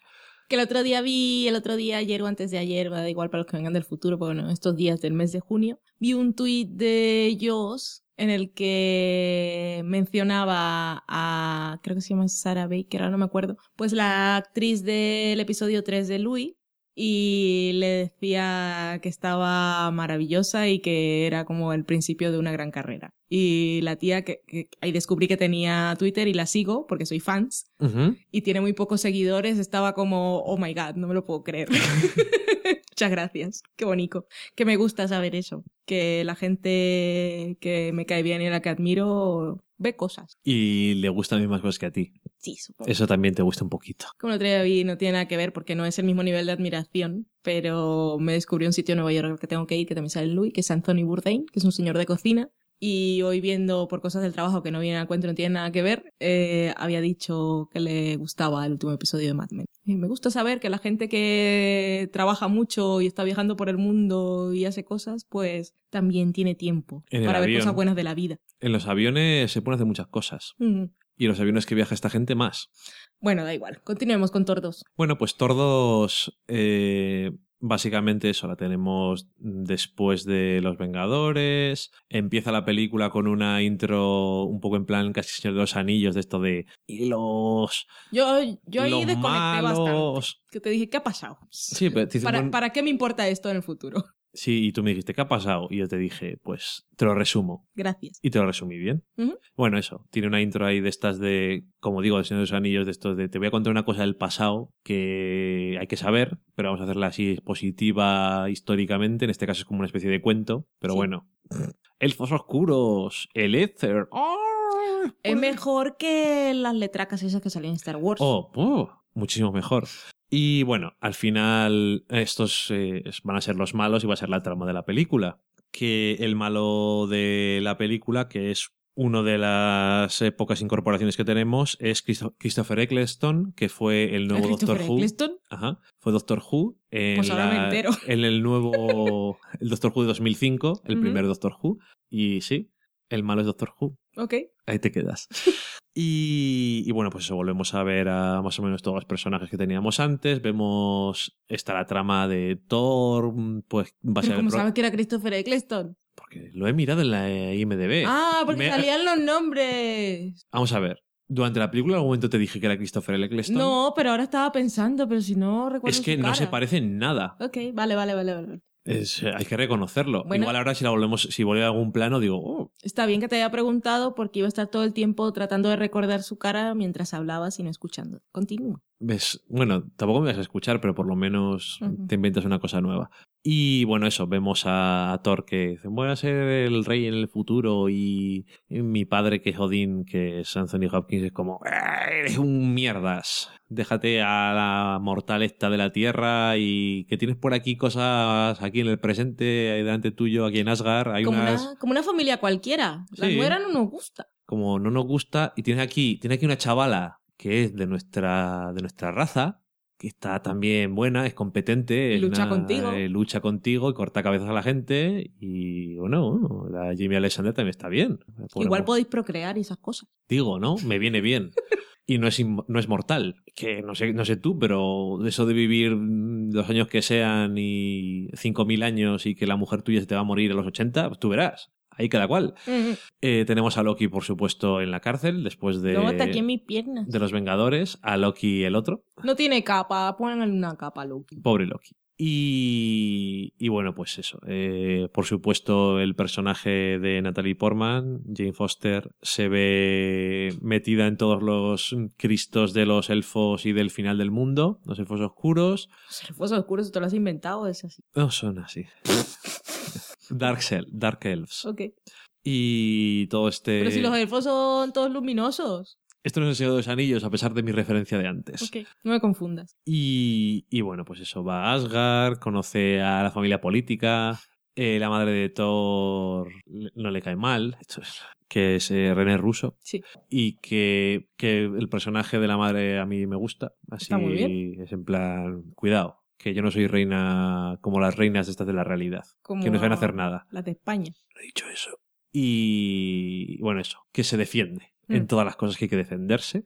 Y no sé, eh, no, por no contar mucho más del argumento, simplemente decir que me ha gustado más que la anterior, que no me arrepiento de haberla visto, la verdad. Me ha parecido una película entretenida y que además eso, que se nota lo de los guionistas nuevos, porque creo que saben volver a meter también lo mismo que decíamos la semana pasada con la película de Capitán América, esos momentos de divertidos y de humor que no rechinan en la película en plan ya estamos diciendo tonterías por ser graciosetes, sino que quedan bien y luego algunas cosas que son como lo de Thor en Metro, que a mí Gran momento, soy tan fan, lo he visto todo en la vida. Es un gran momento, hay que reconocerlo. Pero bueno, eso que durante toda la película tiene bastante humor. Sí, yo me, me reí sonoramente. Sí, Pero sin, sin ofender. Porque claro, yo no he leído cómics y supongo que tienen sus momentos más oscuros. Pero es que claro, cuando ves a personajes de, estos, de este tipo, que si no le pones un poco de humor, es que... ¿Qué me estás contando? sí, que es lo que decíamos la semana pasada,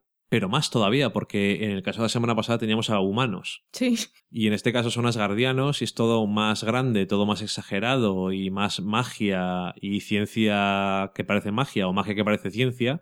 Y claro, si eso no tiene una cierta ligereza en ciertos momentos, que en la primera también había, pero era más cuando Thor estaba en la Tierra y así, las partes de Asgard eran como muy serias y solemnes. Y no sé. Y, pero aún así, me parece que los personajes siguen siendo los que tienen que ser. Eh, Loki sigue interesante por lo que te tiene que interesar y siguen teniendo sus conflictos, sus complejidades. Me parece que en esta peli Jane Foster está un poco más ¿Quién es Jane Foster? la Natalie Portman. Ah, vale. Vale, o sea, es que, en fin, es un poco menos... A ver, que la primera tampoco era muy exagerado, pero aquí me da un poco más de... Yo hago cosas. Y digo cosas, y soy una científica. Y vuelve a aparecer También me gusta que cuando es una científica está soltando su rollo de científica le dice... Sí. Y cuando le dice, Tordo, explícame todo. Oh, Tordo, que viene a explicar las cosas, por favor. Explícame la Oh, cosa. Thor, oh, Thor.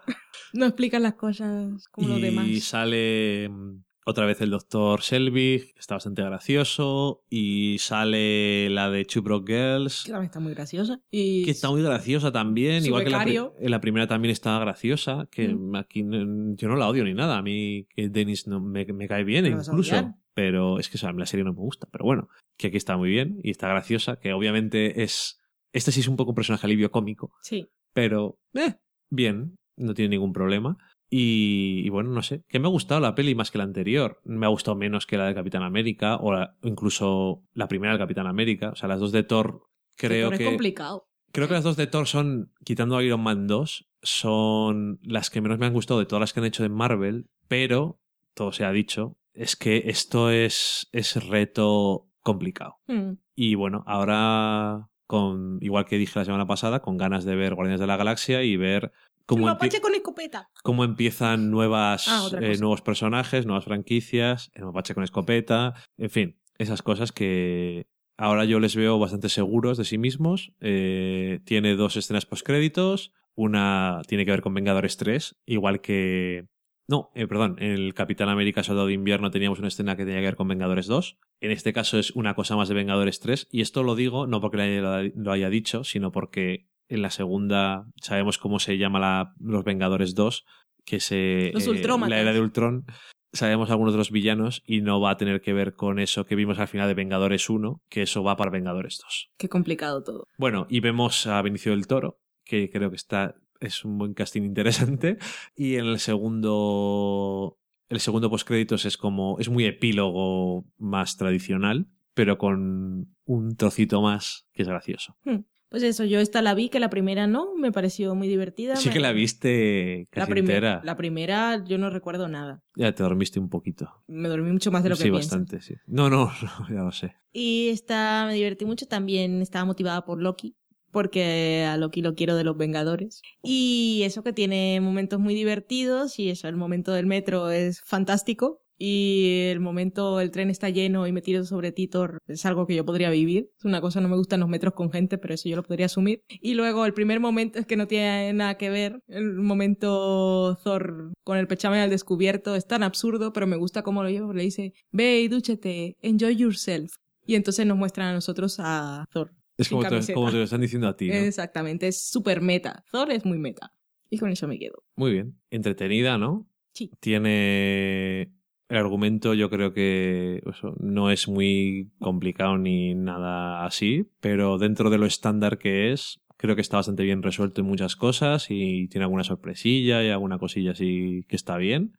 Así que, bueno, si no lo habéis visto porque, yo qué sé, la primera no me gustó mucho, tal, eh, yo echarle un ojo porque creo que es mejor. O por lo menos no sé si en el sentido tradicional de una cosa que es mejor, pero me parece más entretenida, más disfrutable, que tampoco existe en castellano, pero bueno, estas cosas que hemos aprendido ahora.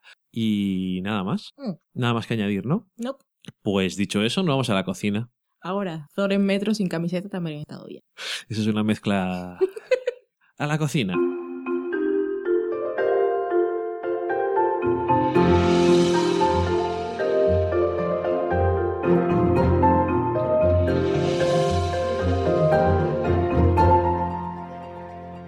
Y en la cocina esta semana va a tocar otra hamburguesa. En este caso, una hamburguesa que hicimos este fin de semana, que también estaba muy buena, es un poco diferente. La carne es la misma que hace dos semanas, Uh, prácticamente. Eran 340 gramos para dos personas de aguja de ternera picada, una sola vez. Y en este caso, la carne tenía medio diente de ajo, bien picadito, o, o si tenéis una picadora de ajos de estas míticas que salen en todos los programas de cocina, pues eso, medio diente de ajo, una cucharadita de sal y una cucharadita de pimienta. Eso es muy sencillo, pero bueno, la gracia está en lo demás en este caso. La carne la vamos a hacer igual que otra vez. La hacemos las formas, en este caso aproximadamente era tres cuartos de pulgada cada hamburguesa. Pulgada, pero ¿tú dónde vives? Una pulgada son 2,54 centímetros. Entonces, ¿cuánto es? es como 2 centímetros de grosor. Pues mira qué bien. Antes de cocinar le echamos sal y pimienta por fuera y hacer las hamburguesas un rato antes y dejarlas en el frigorífico para que cojan bien la forma. Y con el pulgar le apretamos en la parte de Arriba. está persiguiendo el martillo de Thor, por si escucháis ruidicos. La apretamos en la parte de arriba, hacemos una pequeña hendidura porque después cuando la vamos a cocinar se va a salir hacia arriba, lo cual es normal. Y eso, cocinarlo aproximadamente 10-11 minutos en total, lo normal. ¿Qué es lo que hace un poco más especial esta hamburguesa? ¿Qué es? Bueno, pues dos cosas. Primero tenemos ponerle por encima una salsa de tomate, lo que llaman en Estados Unidos salsa, Mm, no lo que nosotros decimos salsa. Es decir, coger, eh, podéis coger o bien dos tomates de estos pequeños un poquito maduros, o bien un tomate un poco más grande, cortarlo en tiras más o menos finas y cocinarlo hasta que veáis que está bastante blando, todo con media cucharadita de sal, media cucharadita de pimienta y una cucharada de aceite de oliva. Cuando está todo blandito, esto simplemente es para poner encima de la carne. La verdad es que está bastante bueno. Una Sí. vez que se ha cocinado, lo dejáis enfriar a temperatura ambiente. Es una forma diferente de poner tomate en la hamburguesa. Que no es ketchup. Ni una rodaja de tomate. Y la salsa que va a ir, la hamburguesa va montada en este sentido. Pan, que por supuesto lo tostamos un poco con aceite o con mantequilla, después la salsa, después lechuga, la carne, el tomate y ya está. Cuando te refieres a salsa, ¿es la salsa de los americanos o la nuestra? No la nuestra. Mm. El tomate, he dicho. No, no, no, no. Y la salsa en nuestro sentido, ¿qué es? Pues es una mayonesa. Ma- Una mayonesa que tiene mayonesa, La mayonesa que tiene mayonesa. pimentón, sal y un picante. Entonces nosotros... Pimentón, tiene que decir paprika. o si paprika para, hermana- para Latinoamérica. Exacto. que también es como se llama en Estados Unidos, paprika. Pero bueno, aquí en España se llama pimentón, pimentón que es el bueno, pimentón Pero de la es vera. que por allí pimentón es un pimiento. Ajá, ahí no. Entonces dice, ok, pues voy a cortar un pimentón. ¿Qué, qué cosas más raras me haces? Bueno, en la receta original es poner aproximadamente una uno o dos pequeños chiles de chipotle picante, No sé, de eso no hay aquí. que además es tan específico que no solamente es uno o dos chiles de chipotle pequeños, sino que tienen que ser de lata conservados en salsa de adobo. Claro que sí. Es como, eh, ah, solo. Bueno, en el caso de que tuvierais algún chile que quisierais poner como componente picante de la mayonesa, lo que tenéis que hacer es cuando estéis haciendo la mayonesa, una vez que ya está en el punto que ya está hecha, después añadís lo que queréis que se pique y seguís montándolo y entonces se mezcla bien con todo. Nosotros hicimos lactonesa, hiciste tú, ujú. lactonesa en vez de en vez de mayonesa, pero bueno, lo mismo. Y la lactonesa dura más. Es una parte de leche y dos partes de aceite de girasol. Y en este caso, que es lo que usamos nosotros como componente picante, pues usamos harissa. Sí, usar tabasco también. ¿Cuánto usaste? Pues viene en un tubo como de pasta de dientes y le puse como si te vas a lavar los dientes.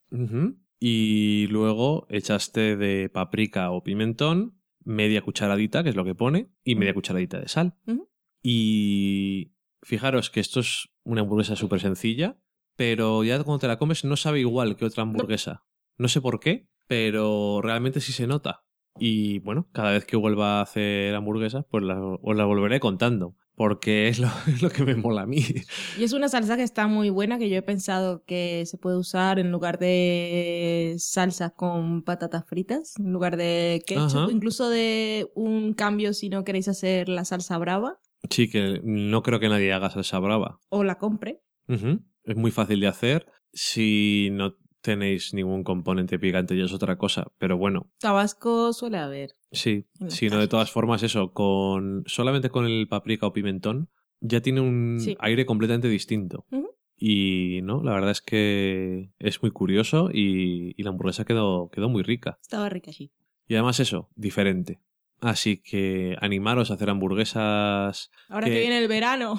Sí, en la barbacoa, ahí en el jardín, que la gente la hamburguesa la tiene como esto es de McDonald's o del Burger King y es una cosa de segunda, pero yo creo que las hamburguesas pues, son una cosa que puede estar muy buena y es una buena forma de también de experimentar con ciertas cosas. Y poco más que añadir, por no decir nada. Así que dicho eso, nos vamos a la sobremesa.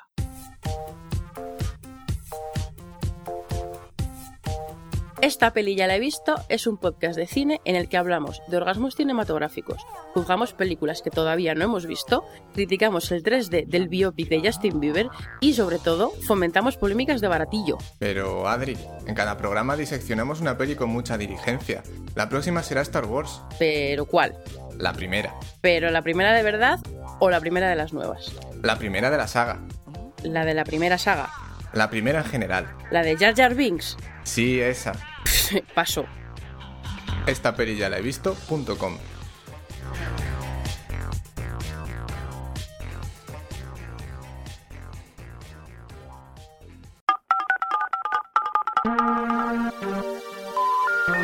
We're sorry, the number you have dialed is not in service at this time.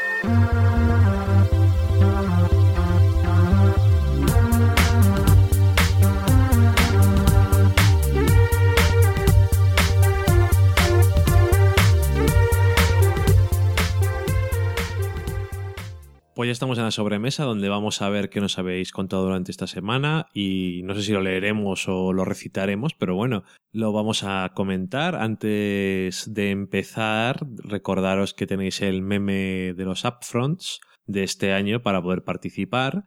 Los que no sepáis qué es, pues es una mini competición que hacemos nosotros con todos los que se quieren apuntar, en las que vemos los trailers de las nuevas series que va a haber el año que viene en Estados Unidos e intentamos apostar para ver qué es lo que van a poder renovar, qué es lo que van a cancelar. Tenemos un post en el blog, un formulario muy fácil de rellenar, vienen las normas que hemos puesto para que sea un poco más interesante, leedlas bien.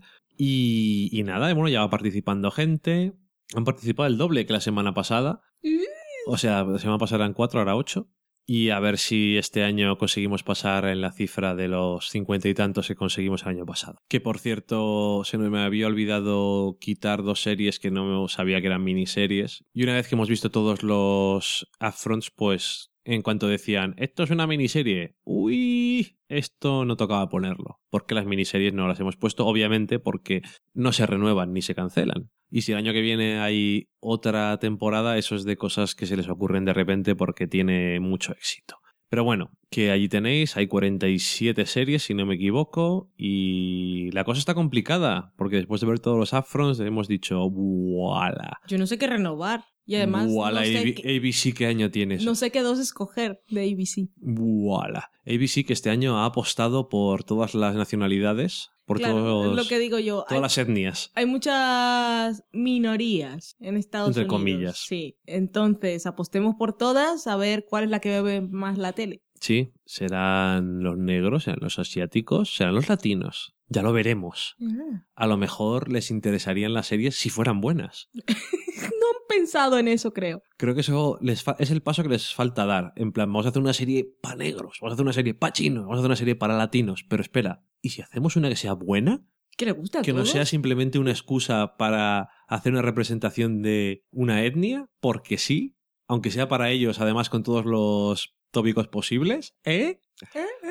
En fin, eh, chorradas aparte. Solamente decir que Galapant no, es- no creo que la renueven, pero ojalá, porque a mí es, me parece un riesgo muy bonito. Pero la, la gente está apostando a renovar, ¿no? Me- Ojalá, ojalá esa serie la vean. Es que todo lo de mi estómago me dice, esa serie no la va a ver ni Dios. Un musical medieval, cómico, esto no puede ser. Y luego, es que es de las pocas series que he dicho, eh, pues no está mal tampoco. no, no sé, es que hay otras que son tan malas que esta es como, hasta me interesa. ¿Qué futuro nos espera? Ah, ya te digo. El futuro inmediato, que nos cuentes que nos han dicho nuestros escuchantes. A ver, cuéntame, Valen. Pues siguiendo con el meme, aparte de los que comentamos la semana pasada que nos van diciendo cosas, tenemos a Raval-Bajo y a Jenny Jenny19 que ya habían participado y lo retuiteaban a su timeline para que se animaran.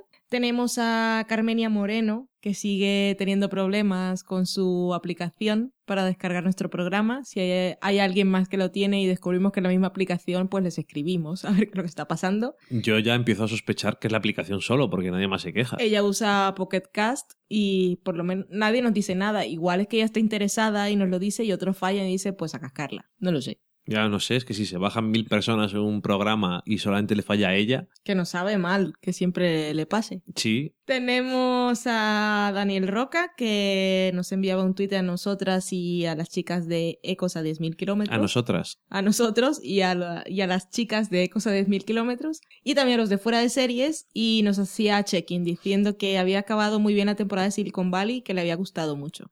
Pues nos alegramos. Nosotros La veremos. La veremos, la hemos dejado por ahí. Sobre Louis, que pusimos esta semana en Twitter, Twitter, para los que no nos seguís, pues eso, que sepáis que siempre decimos cosas diferentes en cada red social.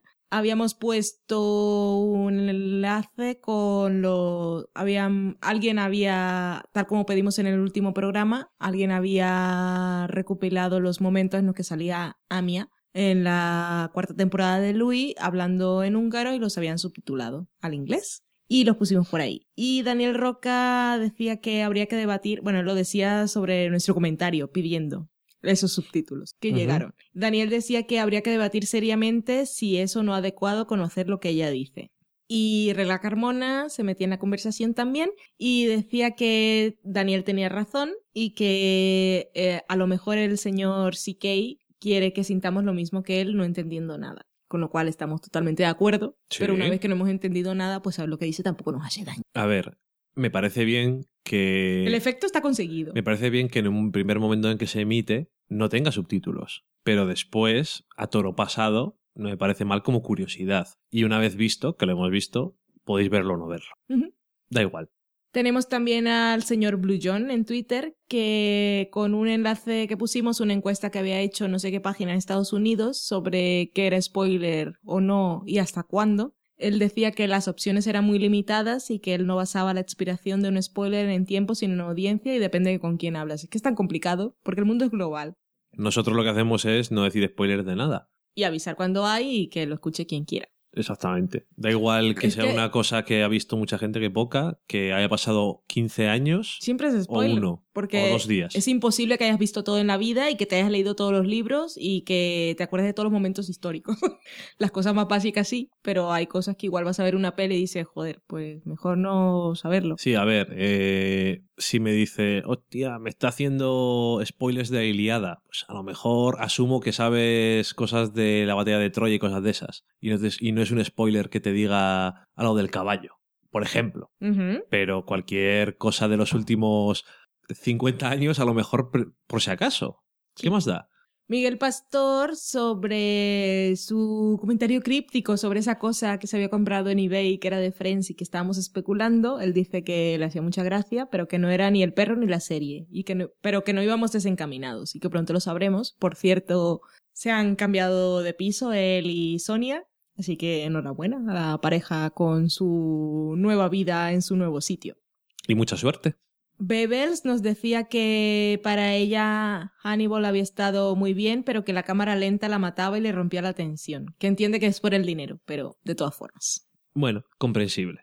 Raval-bajo, que es Álvaro, nos decía que si cuando decíamos que Mackenzie Daniels, que sale en la nueva serie de AMC, que es Hall and Catch Fire, Ajá. si decíamos que nos recordaba a alguien, a alguien sería a Mary Stuart Matterson y nos ponía la foto.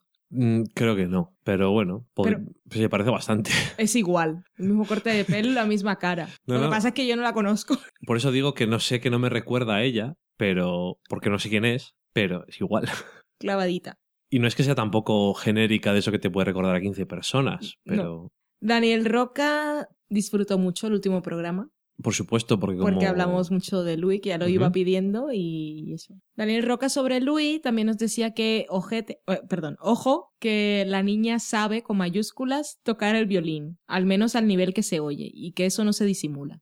Bueno, eso, él que sabe cosas de música. Yo lo que sí noté en la escena es que la niña tocaba con una pasión que tiene que ser muy buena actriz, pero que se notaba, o sea, si, si en realidad no sabe tocar, dijo, esto lo estoy viviendo, sea lo que sea lo que está sonando, que tú no lo oyes, porque esto seguramente está grabado. Qué bien estoy finjo tocar el violín. Pero él decía que de todas formas esa, ese movimiento de muñeca no se puede fingir, o sea que la niña sabe en realidad. Ok, me lo creo. También decía que él estaba de acuerdo en que no hay que saber lo que decía Amia en húngaro, seguimos hablando de Louis. Sobre Louis también le gustó la escena con la psicóloga y el flashback con la ex, que es un mazazo completo para el espectador. Ocean Crawls nos preguntaba si los que habían quedado con puntos negativos en el meme en el año pasado tenían que pagar de algún modo si haríamos la vista gorda. No, ya les daremos una cuenta para que los ingresen. No, no, en este nuevo meme no entráis con puntos en negativo, no os preocupéis. no, por eso, eso no, pero nos tienen que ingresar una cantidad. Jesús 73, mm, bueno, que por cierto, nosotros vimos Orange is the New Black en Netflix, pero en España Canal Plus, en Zombie, que es su plataforma online, también tuvo la serie disponible, todos los episodios al día siguiente. Decir que he visto en Twitter a un par de personas hablando eh, bastante decepcionadas y enfadadas. ¿Por? Porque en B dijeron, vamos a ver Orange is the New Black, porque me apetece. Y tenían el episodio 1, 2, 8, Socorro. 12 y 13. Bueno, que igual había que grabarlos, porque así los emitieron en maratón, creo. Bueno, no lo sé. No en tengo- cualquier caso, en Zombie, eh, los dos primeros días, me parece que fueron, no estaban todos los episodios y eso me parece una puta mierda, básicamente. No sé nada, no puedo bueno. opinar. Jesús nos decía también que había visto, él empezó a verla antes que nosotros y había visto el primero, le había gustado mucho, que muy buenas las escenas entre Piper y Alex y que al día siguiente seguro haría maratón. No nos dijo si lo había hecho o no, lo que sí nos dijo era que eran nuestros fans por nuestro maratón del día siguiente. Ya que puedes, ¿por qué no hacerlo? La gente se preocupaba. Sí, la, son muy monos todos. ¿Estáis comiendo? ¿Vais al baño? ¿Estáis bien? Sí. David Carretero, que es Lord Mirandil, mm, hacía tiempo que no nos decía nada y aprovechó para comentarnos varias cosas. Decía que llevaba al día nuestro podcast, el de fuera de series, el de O Televisión, el de Yo Disparé, pero que hacía tiempo que no decía nada. Entonces se ponía con nosotros, nos decía que los tres o cuatro últimos episodios de Mad Men los siguió al día con nosotros y que era un convertido a la familia. Bienvenido, orgullosa de ti.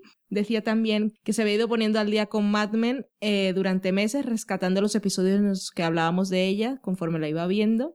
Que le parecía insultante que la serie siguiese teniendo ese San Benito de que no pasaba nada, que era buenísima No pasa nada y lo sabes tú. que también había estado maratoneando Friends estos días, que iba por la quinta y que pronto estaría en disposición de escuchar nuestro especial. Y por último nos saludaba, que les sabía mal no había comen- les sabía mal no habernos comentado nada, que éramos muy majos y aprovechaba para saludar a Loki, que era muy adorable. Es una Lo buena es. excusa para hablar con nosotros. Es quizás demasiado. Daniel Roca decía que él era un antiguo que solo había visto el primero de Orange is the New Black. ¿El primero de la primera o el primero de la segunda? No de la segunda, creo. También nos decía que iba a ser hamburguesas a la Freak City, o sea, tú, en Twitter, ¿Quién es ese? pero con carne de supermercado. ¿Qué se le va a hacer? Que no es tan exquisito como tú. Eso, eso no es exquisito. Si probablemente era más barato la carne picada que compré yo. Luego tuvo un mensaje que me hizo mucha gracia, que decía que había tenido que cambiar la fórmula y ponía cosas de vivir en familia con gente que sacaba las cosas y no las repone. Eso es como si el resto de su familia leyera Twitter y les estuviera diciendo, eh, eh, eh. Eso, eso es como cuando compartes piso, que yo nunca lo he hecho. Yo tampoco. Tienes tu propia estantería y te roban las cosas.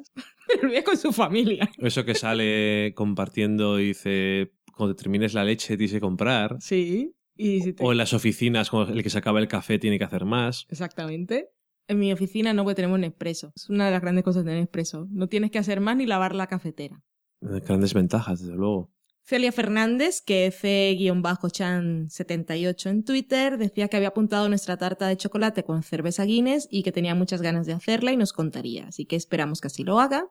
Juno Endecilla decía que entre nosotros y el MOOC Series TV, que es ese curso online gratuito que os habíamos comentado hace tiempo, que había sobre series, la habíamos convencido para ver Mad Men y que se iba a ser su verano. Yo le he dicho que iba a tener un feliz verano como normal. Feliz verano y si se anima a escuchar nuestros comentarios, ya nos dirá. y que si quiere ir comentándolo con alguien, aquí estamos, que hablar de Mad Men siempre es un placer. Daniel Roca nos decía que estaba muy bien elegida la niña que hacía de Crazy Eyes en Orange is the New Black. También la de Tasty. Sí. Mari Margolis hablaba sobre Halt and Catch Fire, que es la nueva serie de EMC, y decía que le gustaba mucho el personaje de Mackenzie y el de Gordon, y que iba a seguir viéndola por ella, que le había gustado el segundo episodio que nosotros aún no hemos visto. Y Ramiro Hernández le decía que ya la iba a ver por nuestros comentarios, muchas gracias por confiar en nuestro criterio, y le decía, ahora solo falta que tú veas Mad Men.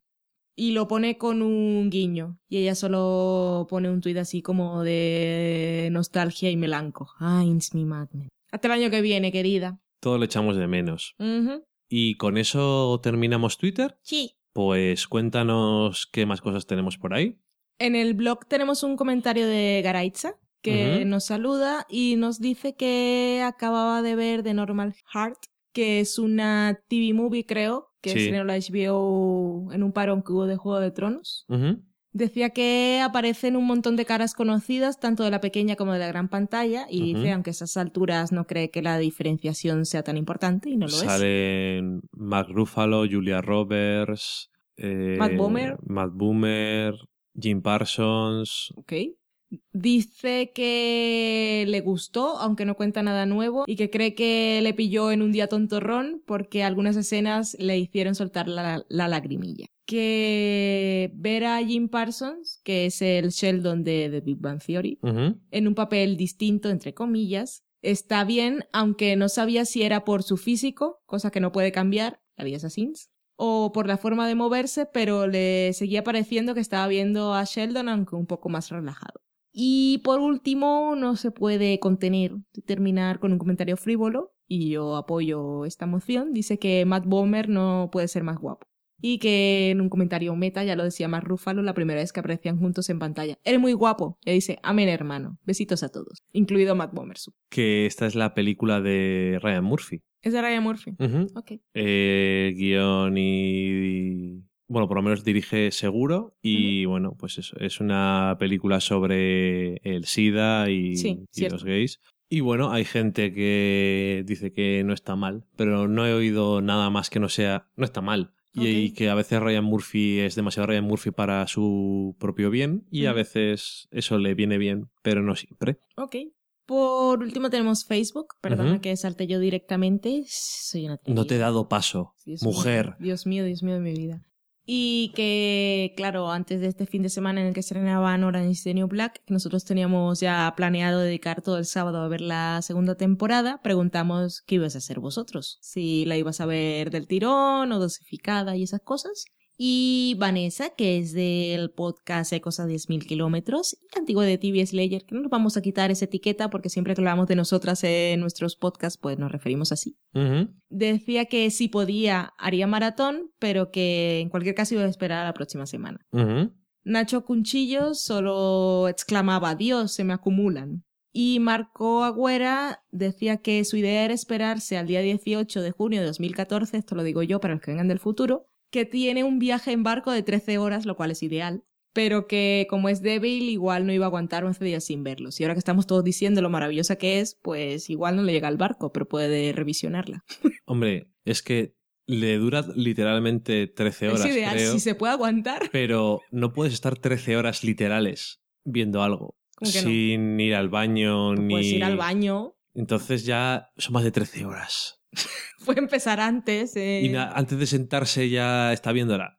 No puede. Bueno, ¿Qué ¿sabes lo que problemas? ¿Qué problemas? Si ¿Qué está muy loco por verla, yo le aconsejo que vea los dos primeros y el resto para el, para el barco. Muy bien, muchas gracias por tu consejo. De verdad, no me mires así. Con eso yo, yo he acabado mi misión, que ya no tengo más memoria, los he recitado todos. Bueno, yo creo que no has hecho nada mal trabajo para decirlos de memoria. Y dicho eso, vamos a terminar por esta semana el programa. Si me vas a dar comida ya.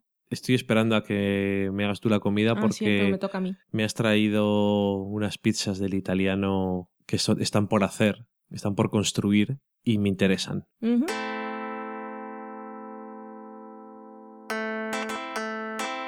Y Loki está ahora mismo mordiéndome las muñecas diciendo, ¿por qué no me hacéis caso? Ya estoy harto de que hagáis el imbécil. ¿Por qué no tengo una capa? ¿Por qué no tengo pulgares para atrapar el martillo? De esas cosas no estoy seguro de que las diga. Uy, se acaba de caer. No. Pero de pie porque es un gato. Y nada más, muchas gracias por llegar hasta aquí. Eh, esperemos que los que no hayáis visto Orange is the New Black no se os haya hecho demasiado corto. Y nada más, que nos escucharemos, puede que la semana que viene. Puede que no. Puede que no, ya lo veremos, porque en breve es lo que tiene vivir esta vida tan inesperada, que a lo mejor la semana que viene hacemos un programa o a lo mejor ya entramos en esto es en la época de verano y hacemos los programas especiales cuando podamos. Y en cualquier caso, muchas gracias a todos y nos despedimos. Hasta luego. Adiós.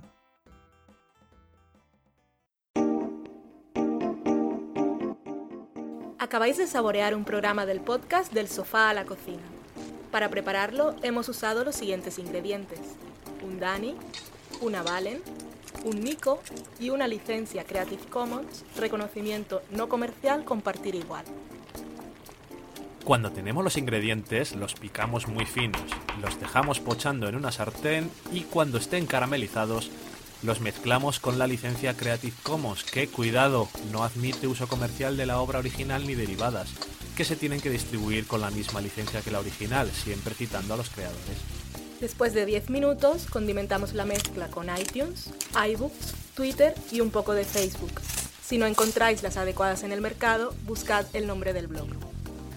A continuación, introducimos en el horno y, después de 30 minutos, lo servimos aderezado con música distribuida con licencia Creative Commons a través de Jamendo. Al final del post correspondiente vienen especificadas concretamente. Si tenéis alguna duda con respecto a la receta o a cualquier otra cosa, podéis preguntarnos a través del correo electrónico del sofá a la cocina Buen apetito